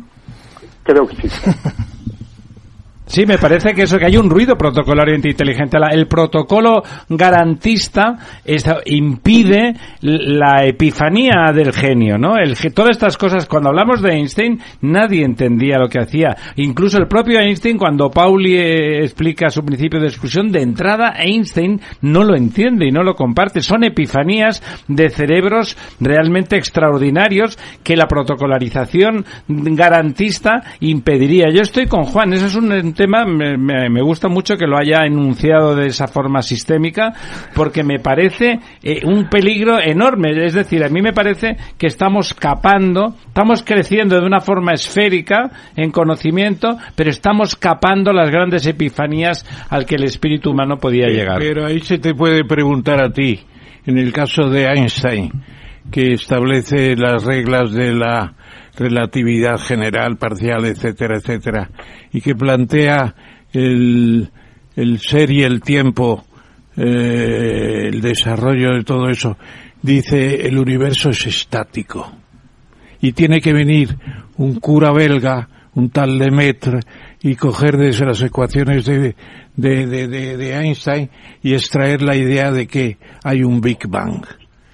Eso, ¿dónde está el genio? En los dos sitios. En los dos. Claro, Pero sin duda. no, no se paraliza el genio de Einstein al llegar a sus célebres fórmulas. No, lo que ocurre, don sus Ramón, ecuaciones es que y lo más importante que es la derivación del Big Bang de la creación, que por cierto se está poniendo en duda ya otra vez. Bueno, pero es, don Ramón, es que la gran epifanía es una explosión luminosa de alguna forma y el exceso de luz impide ver otras cosas que están ahí y que ¿Y evidentemente... en qué lugar se produjo simbólicamente el Big Bang?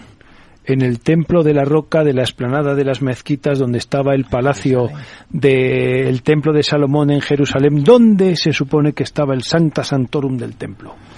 Eso parece de Indiana de Jones, querido mío. de Bueno, Indiana a los que Jones. nos gusta la simbología para encontrar nuestros orígenes nos dedicamos a estas cosas Mira, lo cierto, lo cierto es que por mucha administración y funcionarios que existan y protocolos, la humanidad jamás ha estado publicando eh, nuevas innovaciones continuamente, es nuevas patentes, etcétera, y cambiando el mundo, y cambiándolo más rápidamente. ¿Qué hubiera pasado, Yo pienso que ¿qué hubiera pasado si hubiéramos tenido el electricidad mundo. en la antigua Roma?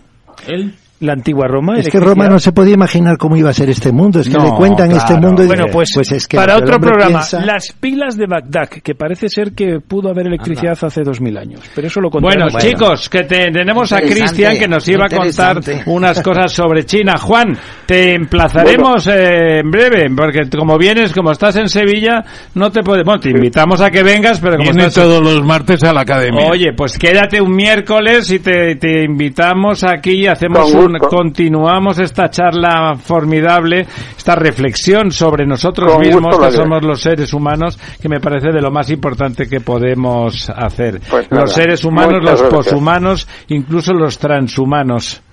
Y no, no otra cosa, Perfectamente. lo de los trans. Bueno, gracias por esta animada charla y por esta cantidad de ideas que aquí se han puesto sobre la mesa en un momento. Muchísimas gracias, Juan. Un placer. Adiós, así. buenas Vale. noches. Un abrazo hasta, el Adiós, 4 buenas de, noches. hasta el 4 de octubre en la Real Academia. Hasta el 4 de octubre. Gracias. Bueno. Para personas inquietas, Capital Radio. La verdad desnuda. Ramiro Aurín. Capital Radio. Bueno, seguimos corriendo. Tú, a don Felipe le dejamos que se quede. me quedo diez Sí, porque además puedes comentar lo que tú quieras, don Felipe, aparte de la controversia que parecíamos tener. En realidad somos, somos buenos amigos y además tiene criterio de lo que, de casi todas las cosas de las que se hablan en esta mesa. Don Cristian, eh, viene usted de paseo desde el lejano, del lejano imperio chino. Sí, efectivamente. Que sigue siendo un imperio y sigue siendo chino, desde y, luego. y celeste. Y celeste es celeste todavía, celeste, por supuesto que sí. Y da la casualidad que en esta mesa yo creo que quitando tu Ramiro, los otros tres somos asociados o miembros de Cátedra China, que, Así me ha es. invitado.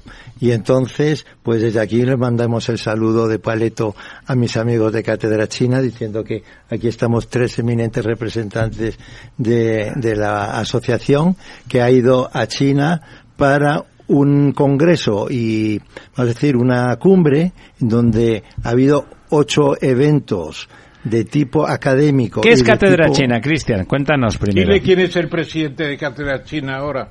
Pues mira, el presidente de Cátedra China es Marcelo Muñoz. eh, y es nuestro emérito y nuestro gran presidente que ahora mismo está en funciones para eh, crear un nuevo eh, grupo para dirigir Cátedra China. ¿Y Antonio Miguel Carmona qué cargo tiene? Es el presidente de la Asociación de Amigos de China, que es la otra gran asociación que se dedica a estas cosas. Yo tengo la suerte de estar en las dos. Y habéis ¿Qué- coincidido allí, Perdone, además. ¿qué es Cátedra China? Cátedra China es una asociación cuya finalidad es dar a conocer China en España.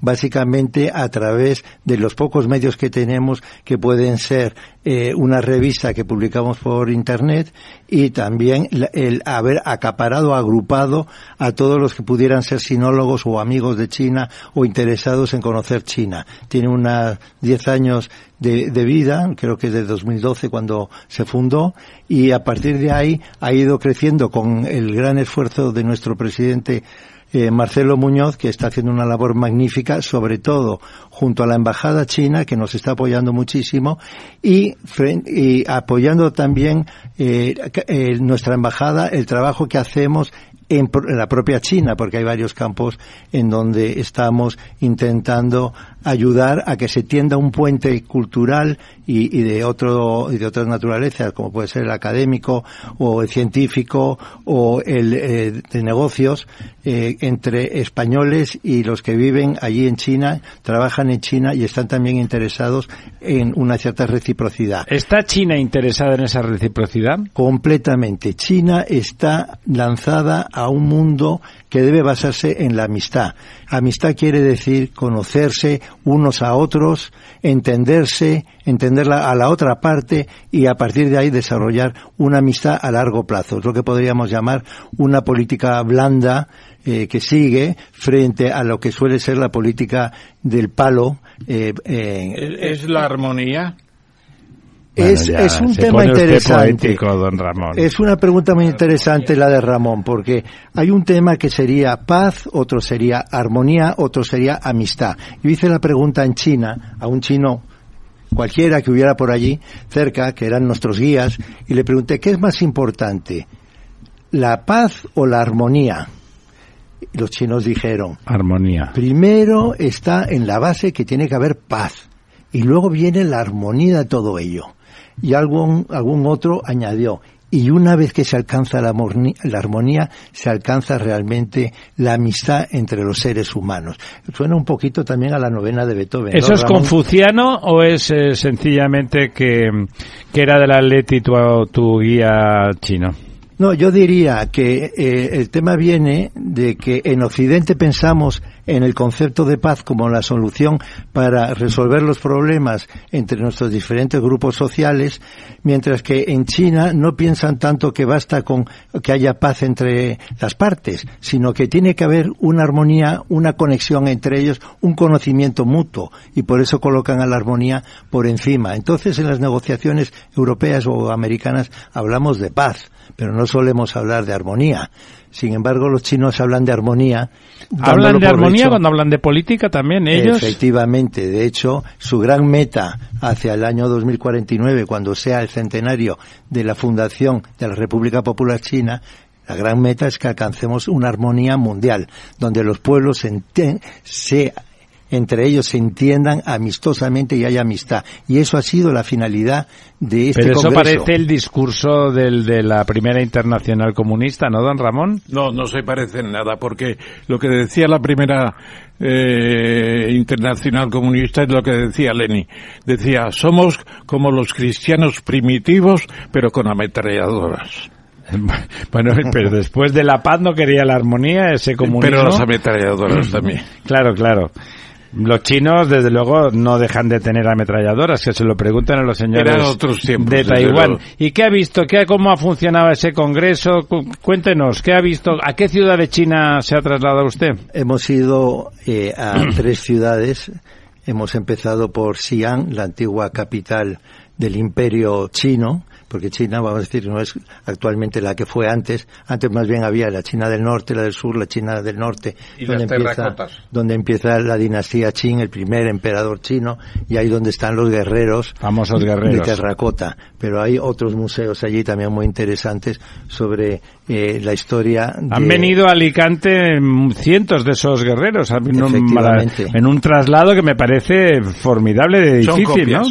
¿Son copias? Todo. Hacen copias muy buenas y este señor llamado Felipón tiene una en su Yo casa. tengo una en mi casa que pesa 450 kilogramos, compró usted? que es una auténtica réplica de terracota comprada junto al lugar donde se hallaron en fábricas que deben de producir esas copias. Es magnífica. con la misma arcilla. Claro, y la misma ¿Y técnica. qué La tamaño misma tiene el guerrero? Natural, pues mide un poco más que yo, está en los dos metros cinco. Pues dos advierto metros que diez. don Felipón es un señor grandote. Para ser mayor que La él. tuve el- que subir entre cuatro porque claro el y luego tuve que contratar a un arquitecto para que me hiciera un informe de dónde podía colocar tamaña escultura. Bueno, pues entonces no tiene usted la seguridad de que no se hunda su piso. sí porque el, el arquitecto me hizo las Ya, mediciones ya, tengo pero es que el arquitecto no sé si es la persona más adecuada para saber si se va a hundir. no, no sé, tal. yo como abogado le pedí un informe, ahí lo tengo, y si hay un... y si hay un Es que como eh, tenemos un mérito, arquitecto en la mesa, sí le meto el dedito en el ojo. Oye, Pues voy a- eh, ahí saco mi informe. Voy a volver a, a- a la visita que hemos hecho, Sí. sobre todo pensando en la gente joven. Hicimos un encuentro con la Universidad de Yangtong de Xi'an, en la capital que he comentado. ¿Qué, ¿Cuántos habitantes tiene esa ciudad? Pues vamos a decir, la ciudad puede tener unos 5 o 6 millones y la metrópoli en torno a 13 millones. Y es una hermosísima ciudad con ocho ríos, para que nos hagamos ríos. una idea de, de- Del el tamaño, ¿no? de las ciudades que hay ahí. ¿Qué superficie podemos hablar que tiene el área metropolitana esa? No sé, pero yo diría que para... Madrid tiene 8.000 kilómetros cuadrados. Madrid. para- sí, pero para, atra- para atravesar una ciudad de ese estilo puedes necesitar 3-4 horas. O sea, hablamos de cinco o seis veces Madrid. Sí, hablamos de que puedes tener una, una superficie, o, o hacer un diámetro si fuera una circunferencia 20.000 de, kilómetros. de- no, de No. 120 kilómetros de diámetro. Al estilo de Ciudad de México. 120 Sí. kilómetros de diámetro. Sí, Sí, sí, sobre todo porque no viven, viven en edificios altos, pero, Pero también- pero tienen mucho espacio verde entre medias. Tienen un concepto de, de urbanismo eh, bastante avanzado como de ciudad jardín. Eh, es muy interesante. Pero volviendo al tema de la educación, que fue otro de los grandes temas, porque como dije antes, pues uno de los asuntos principales para llegar a la amistad era aprender del otro y como primer paso al conocimiento. Entonces, para los jóvenes estamos intentando organizar eh, con ya a- también hubo una reunión posterior al viaje que, que he hecho con una delegación que vino del Ministerio de Asuntos Exteriores para temas muy concretos eh, sobre entre ellos el, el de educación para intentar que vayan universitarios a China y que vengan universitarios chinos a España. Entonces van a fomentar eh, un- una relación bilateral Más que un Erasmus. y, y, eh, exactamente, se habló del Erasmus europeo como una modalidad, porque aunque estoy hablando de la delegación española, ahí hubo en la, en la cumbre en torno a 15 países eh, de, de distintas zonas de Europa, eh, que todos cooperamos y todos colaboramos en entender cuál sería eh, la misión de esta política blanda de, de China, que básicamente es vamos a desarrollar no solamente los intercambios a nivel, por ejemplo, de hospitales entre médicos, sino también a nivel de universidades. Pero por debajo de eso empecemos, y tiene Cátedra China un grupo que se llama el Claustro, Claustro Junior. El Claustro Junior. Y vino la representante Sandra del Claustro Junior para eh, ver cómo se podría desarrollar también la ayuda entre jóvenes estudiantes que hicieran un poco el programa Erasmus, que se vuelvan a casar unos con otros. Y en este caso sería con gente de, de, de, ¿Es fácil establecer a través de estas organizaciones de las que comentáis vínculos en cualquier sector económico social eh, con China? Realmente yo diría que hay un problema de salida entre eh, Occidente y Oriente y es básicamente la guerra tecnológica en donde estamos viendo esta división entre el bloque de un lado y de otro, de forma que incluso no tenemos buena información de lo que ocurre al otro lado y viceversa. Yo cuando me encuentro en China que no puedo utilizar Google, por ejemplo, o cuando estoy en este lado y no puedo utilizar Baidu, que es el equivalente a Google, quiere decir que lo que yo me estoy imaginando que es el mundo, es lo que me está contando realmente el famoso móvil que estábamos hablando. Bueno, pero está hecho por gente como tú, Cristian, ese móvil. Y el, y el Waidu está hecho como por gente como los chinos. O sea, sin, sin, ningún tipo de prejuicio al respecto, sino que son distintos, ¿no? Sí. Somos distintos. ¿Y Alibaba? Que es una plataforma comercial digital. Como pues esta de aquí, ¿no? Sí, eso sí, llega igual. Eh, Amazon no llega tanto a China. Entonces, ¿qué pasa? Que hay un problema de comunicación porque no se procura que haya una buena Amazon conexión. no, llega a China porque no le dejan. Exacta, exactamente. Y en cambio aquí Alibaba sí que llega porque sí le dejamos. Por eso te preguntaba, ¿es bilateral esa voluntad? Porque ellos, no. las personas, no, No. lo sé, pero desde luego los- el gobierno chino no, no abre la Eh, puerta, ellos, ¿no? ellos mantienen el control sobre sus propias posibilidades. Eso es indudable. Es un concepto leninista. Un partido único con una, un dogma oficial único. Eh, la evolución económica puede ir al capitalismo. Las propiedades son privadas en su mayor parte, pero manda el partido. La, pro- la, la prueba eres tú, Cristian. Cristian es, una, es un señor que ha tenido una vida muy rica y que tiene, y que es eh, creativo, imaginativo, inteligente, independiente y no depende de ningún organismo oficial. Y todo está en esa movida que les ha contado a ustedes, eh, amplia, se ha ido allí, ha organizado, ha contactado, ha contactado aquí junto con Felipe y otros compañeros como el propio profesor Tamames y están ahí promoviendo cosas por desde su libre albedrío, voluntad y posibilidad. Eso al revés no es posible sin la supervisión de ese Alto, gobierno. alto, alto ahí, alto ahí. ¿Qué dice Biden respecto a la tecnología Biden- que hay que vender libremente al resto del mundo si estuviéramos en un sistema de, de libre comercio? Pues no estamos en un sistema de libre comercio porque hay cortapisas a que se puedan exportar una serie de productos que pueden verse luego copiados y desarrollados y mejorados como pasó con Japón y como ahora puede pasar Sobre con todo China. copiados sin pagar royalties a los que los han Claro. inventado y Con lo desarrollado cual hay, gastándose un sí, dinerín. pero hay una guerra en los dos sentidos, no solamente en uno. Aquí tenemos Pero la el, el albedrío cristian sí que es distinto. El albedrío individual, no el mental y el espiritual, que creo que los chinos son tan o más listos de los que podamos ser nosotros, sin ningún tipo de problema. Pero sí que, sí que esa libertad que tú tienes para hacer lo que te ha parecido, y lo has hecho, ¿eh? eres un hombre libre realmente, Felipoña no digamos, porque además es rico, y, el tío se pasa la vida experimentando con su vida maravillosamente. Lo digo con envidia sana, don Felipe. Bueno, menos mal, porque igual me saca otra vez el tema de la No. procreación. Como bueno, no, lo de la que- procreación es cosa suya. pero hay un Y tema- de alguna señora que se preste. pensar una cosa todos, que podéis estar influidos por, influ- por noticias No, falsas. seguro, seguro. Falsas. Y no toméis por hecho que lo que ven en Google es correcto No, o lo que ven en el no, otro no, lado no doy- correcto. no- no doy eso No por por descontado. desco- que unos son los buenos y otros son los malos. No, no, no doy eso por partes. descontado, pero el acercarse a China, tengo alguna experiencia también, eh, es complicado. ¿Eh? Eh, si, no tienes los permisos, si no tienes el encaje, eh, bueno, no es tan fácil. ¿eh? Me parece China, me parece una civilización formidable, seguramente la más antigua de todas las civilizaciones que siguen eh, vivas y, y bueno, y es muy distinta de la nuestra.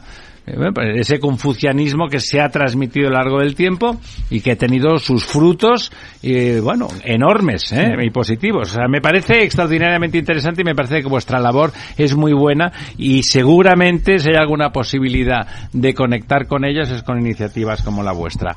Eh, cerramos ese circuito porque nos queda todavía, nos quedan los 14, 13 minutos para el quid pro quo que, bueno, ya saben ustedes, las noticias de la semana que más le han interesado a don Ramón. Vamos Eh, a ver, venga, díganos. Vamos a empezar por el principio. La NASA, eso es divertido, nombra un director de ovnis. Impresionante. Bueno, porque han salido unos tíos con, con uniforme americanos que han dicho que había un montón de información que no se había dicho, ¿verdad, don ahora, Ramón? ahora se llaman, se llaman FANI. FANI y son fenómenos anómalos no identificados. FANI y también se mantiene la denominación del De ovni. UFO, UFO, ¿no? UFO, allí, sí. Eh, bueno, y el, el presidente de la NASA, que es Bill Nelson, no ha dado todavía el nombre, pero van a designar un especialista que manda en la NASA sobre los ovnis. Porque hay muchos que no se explican de dónde vienen. Y dicen que extraterrestres seguramente no ninguno, pero que no se sabe nada. No, Así claro, que- como de casi todo. pero no es sabemos nada. interesante, a mí me parece un gran avance que la NASA haya Bueno, es, decidido- es una asunción democrática de la denuncia que han hecho algunos militares norteamericanos de alta graduación sobre secretos que, que ellos sí conocen, ¿no? Vamos a ver por dónde salen, pero es un avance Seguro que importante. don Felipe de esas cosas de los objetos voladores no identificados y otros procreadores desconocidos sabe algo. Bueno, es muy curioso que siempre que aparecen objetos voladores no identificados, nunca aparecen en la Puerta del Sol al mediodía, siempre aparecen en bosques remotos y en lugares Claro, extraños. claro, a tomarse un cubata allí que nadie se lo quite. Eh, Efectivamente. Aguántame Luego el la- cubata. La, segunda consideración es que estos días en, en, en el Parlamento, en, en el Palacio en México han presentado a nivel institucional unas momias que dicen que son de extraterrestres y ya enseguida han salido eh, algunos expertos recordando la moda que había de los taxidermistas en el siglo XIX de juntar partes de animales inexistentes para luego presumir de haberlos cazado. Y había eh, pescados con pelo, eh, animales con cinco pies, cosas rarísimas que eran al final obra de los taxidermistas. Es Frankenstein también. Sí, pero con fines de mm, cierta petulancia en el de mundo. gobierno en España. Correcto. Son- Eh, no- eh, ¿Es transgénero eso? bueno, es, es transespecie, transespecie, vamos a dejarlo ahí. Transespecie. Sí, por, igual que el dictador Ceausescu presumía de haberse caza- cazado los osos más grandes y cada vez que cazaba, cazaba un oso Lo mandaba inflaba. Unos tipos con cuerdas para que les tiraran la piel, pues algo parecido. Yo creo que lo de los extraterrestres no se explica muy bien con el teorema de Fermi, eh, La paradoja. la paradoja de Fermi, efectivamente, que es aquello de que si hay vida extraterrestre, cuando nos enteremos el planeta Tierra dejará de existir. Y además, además nunca los veremos porque las distancias son tan impresionantes porque harían falta, por ejemplo, para ir a la a la, Sí, sí, a la estrella luz. a la estrella Alfa Centauro. Centauri, que es la más próxima. cuatro años a 70.000 kilómetros por segundo y la vuelta 2000. serían 70.000 años haría falta. Claro, no, es decir... Y como recuerda también don Ramón Tamamés, cuando miremos al cielo y las estrellitas tan bonitas, hay que recordar que gran parte es un fósil que ya no No, existe. ya no existen, Ya claro. no existe. No, bueno, ahí lo que ocurre es que si realmente con nuestra tecnología actual aquí pudieran llegar extraterrestres, su, su tecnología y su capacidad sería, nosotros seríamos neandertales a su lado. Y por lo tanto estaríamos, o, o fuéramos un- una especie de parque temático o en peligro de extinción inminente, claro. Bueno, pero como están ahora de moda en el wokismo, diríamos que es un encuentro entre culturas. Sí, qué bonito. Pero- Entre pero- los ciervos y los seres humanos. Pero, pero Y no todos los ciervos, tenemos claro. el gran cambio. El gran cambio es el observatorio James Webb, que tiene una potencia 100 veces. Para mirar, solo el, para el mirar. Hubble, el Hubble, pero que nos, pronto nos va a decir si la ecuación de, la ecuación, ¿cómo se llama? De, ahora lo diré, la ecuación de, de tal es verdad o no. Enuncie Él- la él ecuación, dice- si no, aunque no sepa el título. No, ¿Qué dice la- la ecuación?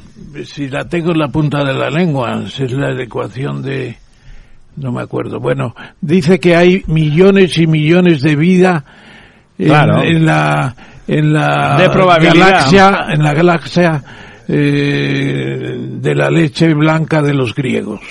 De la, la, la, La Vía Láctea, la Vía Láctea. la Vía Láctea. Bueno, y hace, La una- hace unas ecuaciones que se inventa, pero no hay vida por ninguna parte. Claro. No, no sabemos vida, nada. vida unicelular y vida simple. No, como eh, había aquí hace no. 4.000 millones de años, Seguro. puede haber hasta en la Luna, que se están descubriendo grandes bolsas es de agua. decir, hay, hay mi- hay trillones de planetas como la Tierra en el universo y no sabemos nada. Por porque cierto, no una pregunta. capacidad. ¿Cuánto tarda una especie en convertirse de especie animal a inteligente? Tres millones de años, que es lo que tardó Lucy en convertir a sus descendientes en inteligentes. Por tanto, la próxima vez que vean a sus perros, piensen que dentro de tres millones de años igual el perro habla. Pero, la separación del, de la línea del chimpancé fue hace 7 millones de años. Bueno, pues entonces aumentaré Doble que Lucy. de 3 a 7 mis. Es que hay una hipótesis muy simpática que se llama la hipótesis silúrica. ¿Y, los, y, y los antecedentes para llegar a esos antecedentes de los 7 millones? Un chimpancé. 3.600 millones de años. Sí, claro, lo que decimos que puede haber en la Luna, la vida unicelular simple. Eso es. Bueno, sigamos adelante. Hoy tenemos una sesión realmente estupenda eh, y de lo más divertido. Pensar en lo que somos y lo que no tenemos ni idea de lo que está por ahí. El BCE, o sea, el Banco Central Europeo, vuelve a darnos morcilla, vuelve a aumentar las hipotecas. Ellos dicen que suben los tipos 0,25 puntos. Dice, dice, y aprieta su lucha contra la inflación. Nuestro amigo Lorenzo Dávila, que está por aquí cerca, dice que eso no solamente no es la lucha contra la inflación, sino que es la promoción de la inflación como si fuera la Coca-Cola. ¿Usted Pues, cómo eh, lo ve? Pues puede ser que al final, más que antiinflación, sea proinflación. A mí no me... O sea, ¿estaría usted de acuerdo, quizás? Eh, lo analizaríamos más detenidamente que en una sesión dedicándole tres minutos. Pero lo que está claro es que hay un seguidismo del Banco Central Europeo eh, a la Reserva Federal. Vía usted el gráfico en la punta última de la derecha, pues estamos como el banco, como la Reserva Sí, Federal. sí, lo seguimos. Lagarde, mm, se gana el sueldo Lagarde y... ¿O es una copista? O, o copia sencillamente a James Powell. Pues parece que copia, ¿no? Copia bastante. Hombre, desde Lo luego, más- lo más- si vieran ustedes las, las gráficas, parece que le ha hecho eh, uno y el compañero de pupitre. Lo más lamentable es que esta, esta política eh, monetaria contractiva que está encaminada a disminuir la inflación y sin embargo reconocen que la inflación empeorará, empeorará para los Es próximos fantástico. Saben que irá peor, pero eso, pero va a ser muy Pero bueno, ¿no? Sí, seguirán, seguirán. En un futuro estupendo. Hasta 2025 no se prevé que, que se 2026, modere. ya hablan 2026. Hoy el Banco de España ha, ha sacado 2025-2026. Sí, sí. Bueno, yo creo que es lógico con lo que están haciendo el Banco de la Reserva Federal y el Banco Central Europeo que el Banco de España avise del debilitamiento de la economía. Sí. Bueno, es una obviedad, ¿no? Es una obviedad, pero naturalmente se podrá bajar el tipo de inflación, la tasa de inflación, pues es lo que no sabemos todavía. Pero don Ramón, si Pero usted... prevé que la energía se incremente un 19. Pero en el ejemplo, intento de acabar con la tasa de inflación poniéndola en el 2% anual en vez de el 6 y pico que está, pues te puedes cargar el crecimiento. Hay un Es tema- que una, a mí que una un tipo- recesión inducida. Don Ramón, amigo, un tipo como usted y como don Lorenzo, pero vamos, el don Lorenzo es más especulativo, pero usted que es un racionalista de la economía a pies juntillas, realmente piense, y le veo la cara, ustedes no lo ven, pero yo le estoy viendo la cara, de que realmente piensa que es fácil que esa, que esa política monetaria esté promoviendo un aumento de la inflación, me pone los pelos de punta. Puede contribuir, pues claro, porque elevar los tipos de interés encarece todo. Financieros. Y No, no, suben, no, no. suben los precios, que es la inflación, claro. Hay otro elemento importante con, con el tipo de interés, que es el desarrollo económico.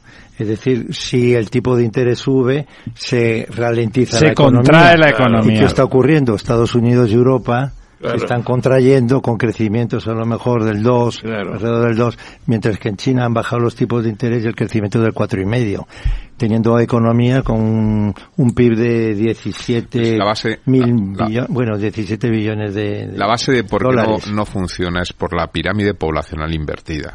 Es decir, cuando tú haces una política monetaria contractiva, tú lo que tratas de evitar ante un, un- digamos, una presión de precios es que se produzca la inflación de segunda tanda, que es la subida de precios provoca que la gente quiera demandar no- salarios más altos y esto a su vez provoca inflación y se produce la espiral inflacionista. Cuando tú tienes una pirámide poblacional invertida, claro, ¿cómo se consigue eso? Pues mediante desempleo. El desempleo hace que el mercado laboral, pues exista un exceso de, de- de- de oferta de trabajo frente a la demanda de trabajo El y los, Nairu. y los precios Y baja el- y el los salario. precios salariales se contienen y, y- y consiguen frenar la espiral inflacionista. Pero cuando tú tienes una pirámide invertida, no hay gente. De hecho, en España no se con lo cubren cual, los puestos con lo de cual trabajo. los salarios siguen subiendo No se cubren porque prepa- no se produce Claro. ese gap, sobre todo en los puestos más, eh, digamos, con mayor nivel de formación, no se produce y la espiral sigue. Entonces no lo frenas. Entonces el, el tipo de interés se convierte en un coste más, que es el coste financiero. Claro, está bien, está bien. Eso lo dijo Milton Friedman cuando planteó la medición del Nairu, del non, eh, ¿cómo se significa? El Nairu, non-incident, eh, eh, tipo de cambio Rate, no sé qué, ¿no? eh, sí, no que no influye en tipo, ah sí, que no influye en el ejército laboral los cambios de, eh, De, de tipo de interés. tipo de interés, el Nairu, sí. Bueno. Bueno, de hecho, en esa línea del, del el problema poblacional, la inversión de la pirámide, está lo de que la escuela se está que la- es una evidencia, no es una cosa de ciencia ficción que se inventa como de vez en cuando don Lorenzo. 450.000 niños menos en la escuela en, en una década, se están quedando vacíos. Todos esos profesores Bueno, que han contratado para darles trabajo no tienen alumnos. Tremendo, tremendo y además tanto en la enseñanza privada como en la pública. No, no, claro, si O los sea, niños desaparecen, desaparecen, no, no hay. Entonces, vamos a Ha venido tener- el flautista de Almelí. eh, teníamos siete millones y medio niños en el año 2013 y vamos a pasar a 6,4 eh, 6,4 más de un millón de pérdida en el año 2034 en 15 años bueno qué es eso es el suicidio demográfico Es lo que estaba contando don, don Lorenzo. Sí, pero no solamente ocurre en España, es En decir, que el problema No, demográfico es un problema social mundo. interesante, incluso nadie se casa prácticamente. ¿no? Bueno, y en China igual. niños. En China, que tenían unos crecimientos poblacionales enormes eh, hacia, demográficos hacia los años 70 y es cuando tomaron la política de Del hijo único. pues ha resultado que ahora están en crecimientos demográficos ya negativos, Negativos. Y, y pasa en muchísimos países. Antes tenían promociones de trabajadores que empezaban en un año más de 20 millones. Ahora tienen cero, patatero o menos tanto, porque sencillamente están con un crecimiento vegetativo, que allí apenas hay migraciones. ¿Usted, don Felipón, tiene alguna idea así fulgurante o, o algún Sí, miedo muy respecto sencillo, de no, la miedo- inversión miedo demográfica? porque creo que el mundo se ajusta, pero esto se alinea con lo que yo he dicho ya tres veces en este programa del wokismo, y no quiero luego que me apedren en la calle, que ahora lo moderno pues es tener un gatito, cada vez hay tiendas más de perritos, ¿por qué gatitos o perritos? Es decir, bueno, pues se han implantado una serie de ideas que trascienden al posmodernismo de los años 80, muy las contraculturas se han convertido en culturas y hoy lo friki es lo Ve, moderno y lo actual. Estoy de acuerdo con usted sin que sirva de precedente. ¡Qué don raro! Eso es Pero, mentira. pero no esto es tan puede raro. durar mucho más de 10 años. Don Ramón, antes de 20 que se años. nos cierre todo, la, buen- la buena noticia. Bueno, como don Ramón está mirando, La- está la- jugando. La, la- la- la buena noticia es que Esterantis, que La verdad desnuda. Capital Radio.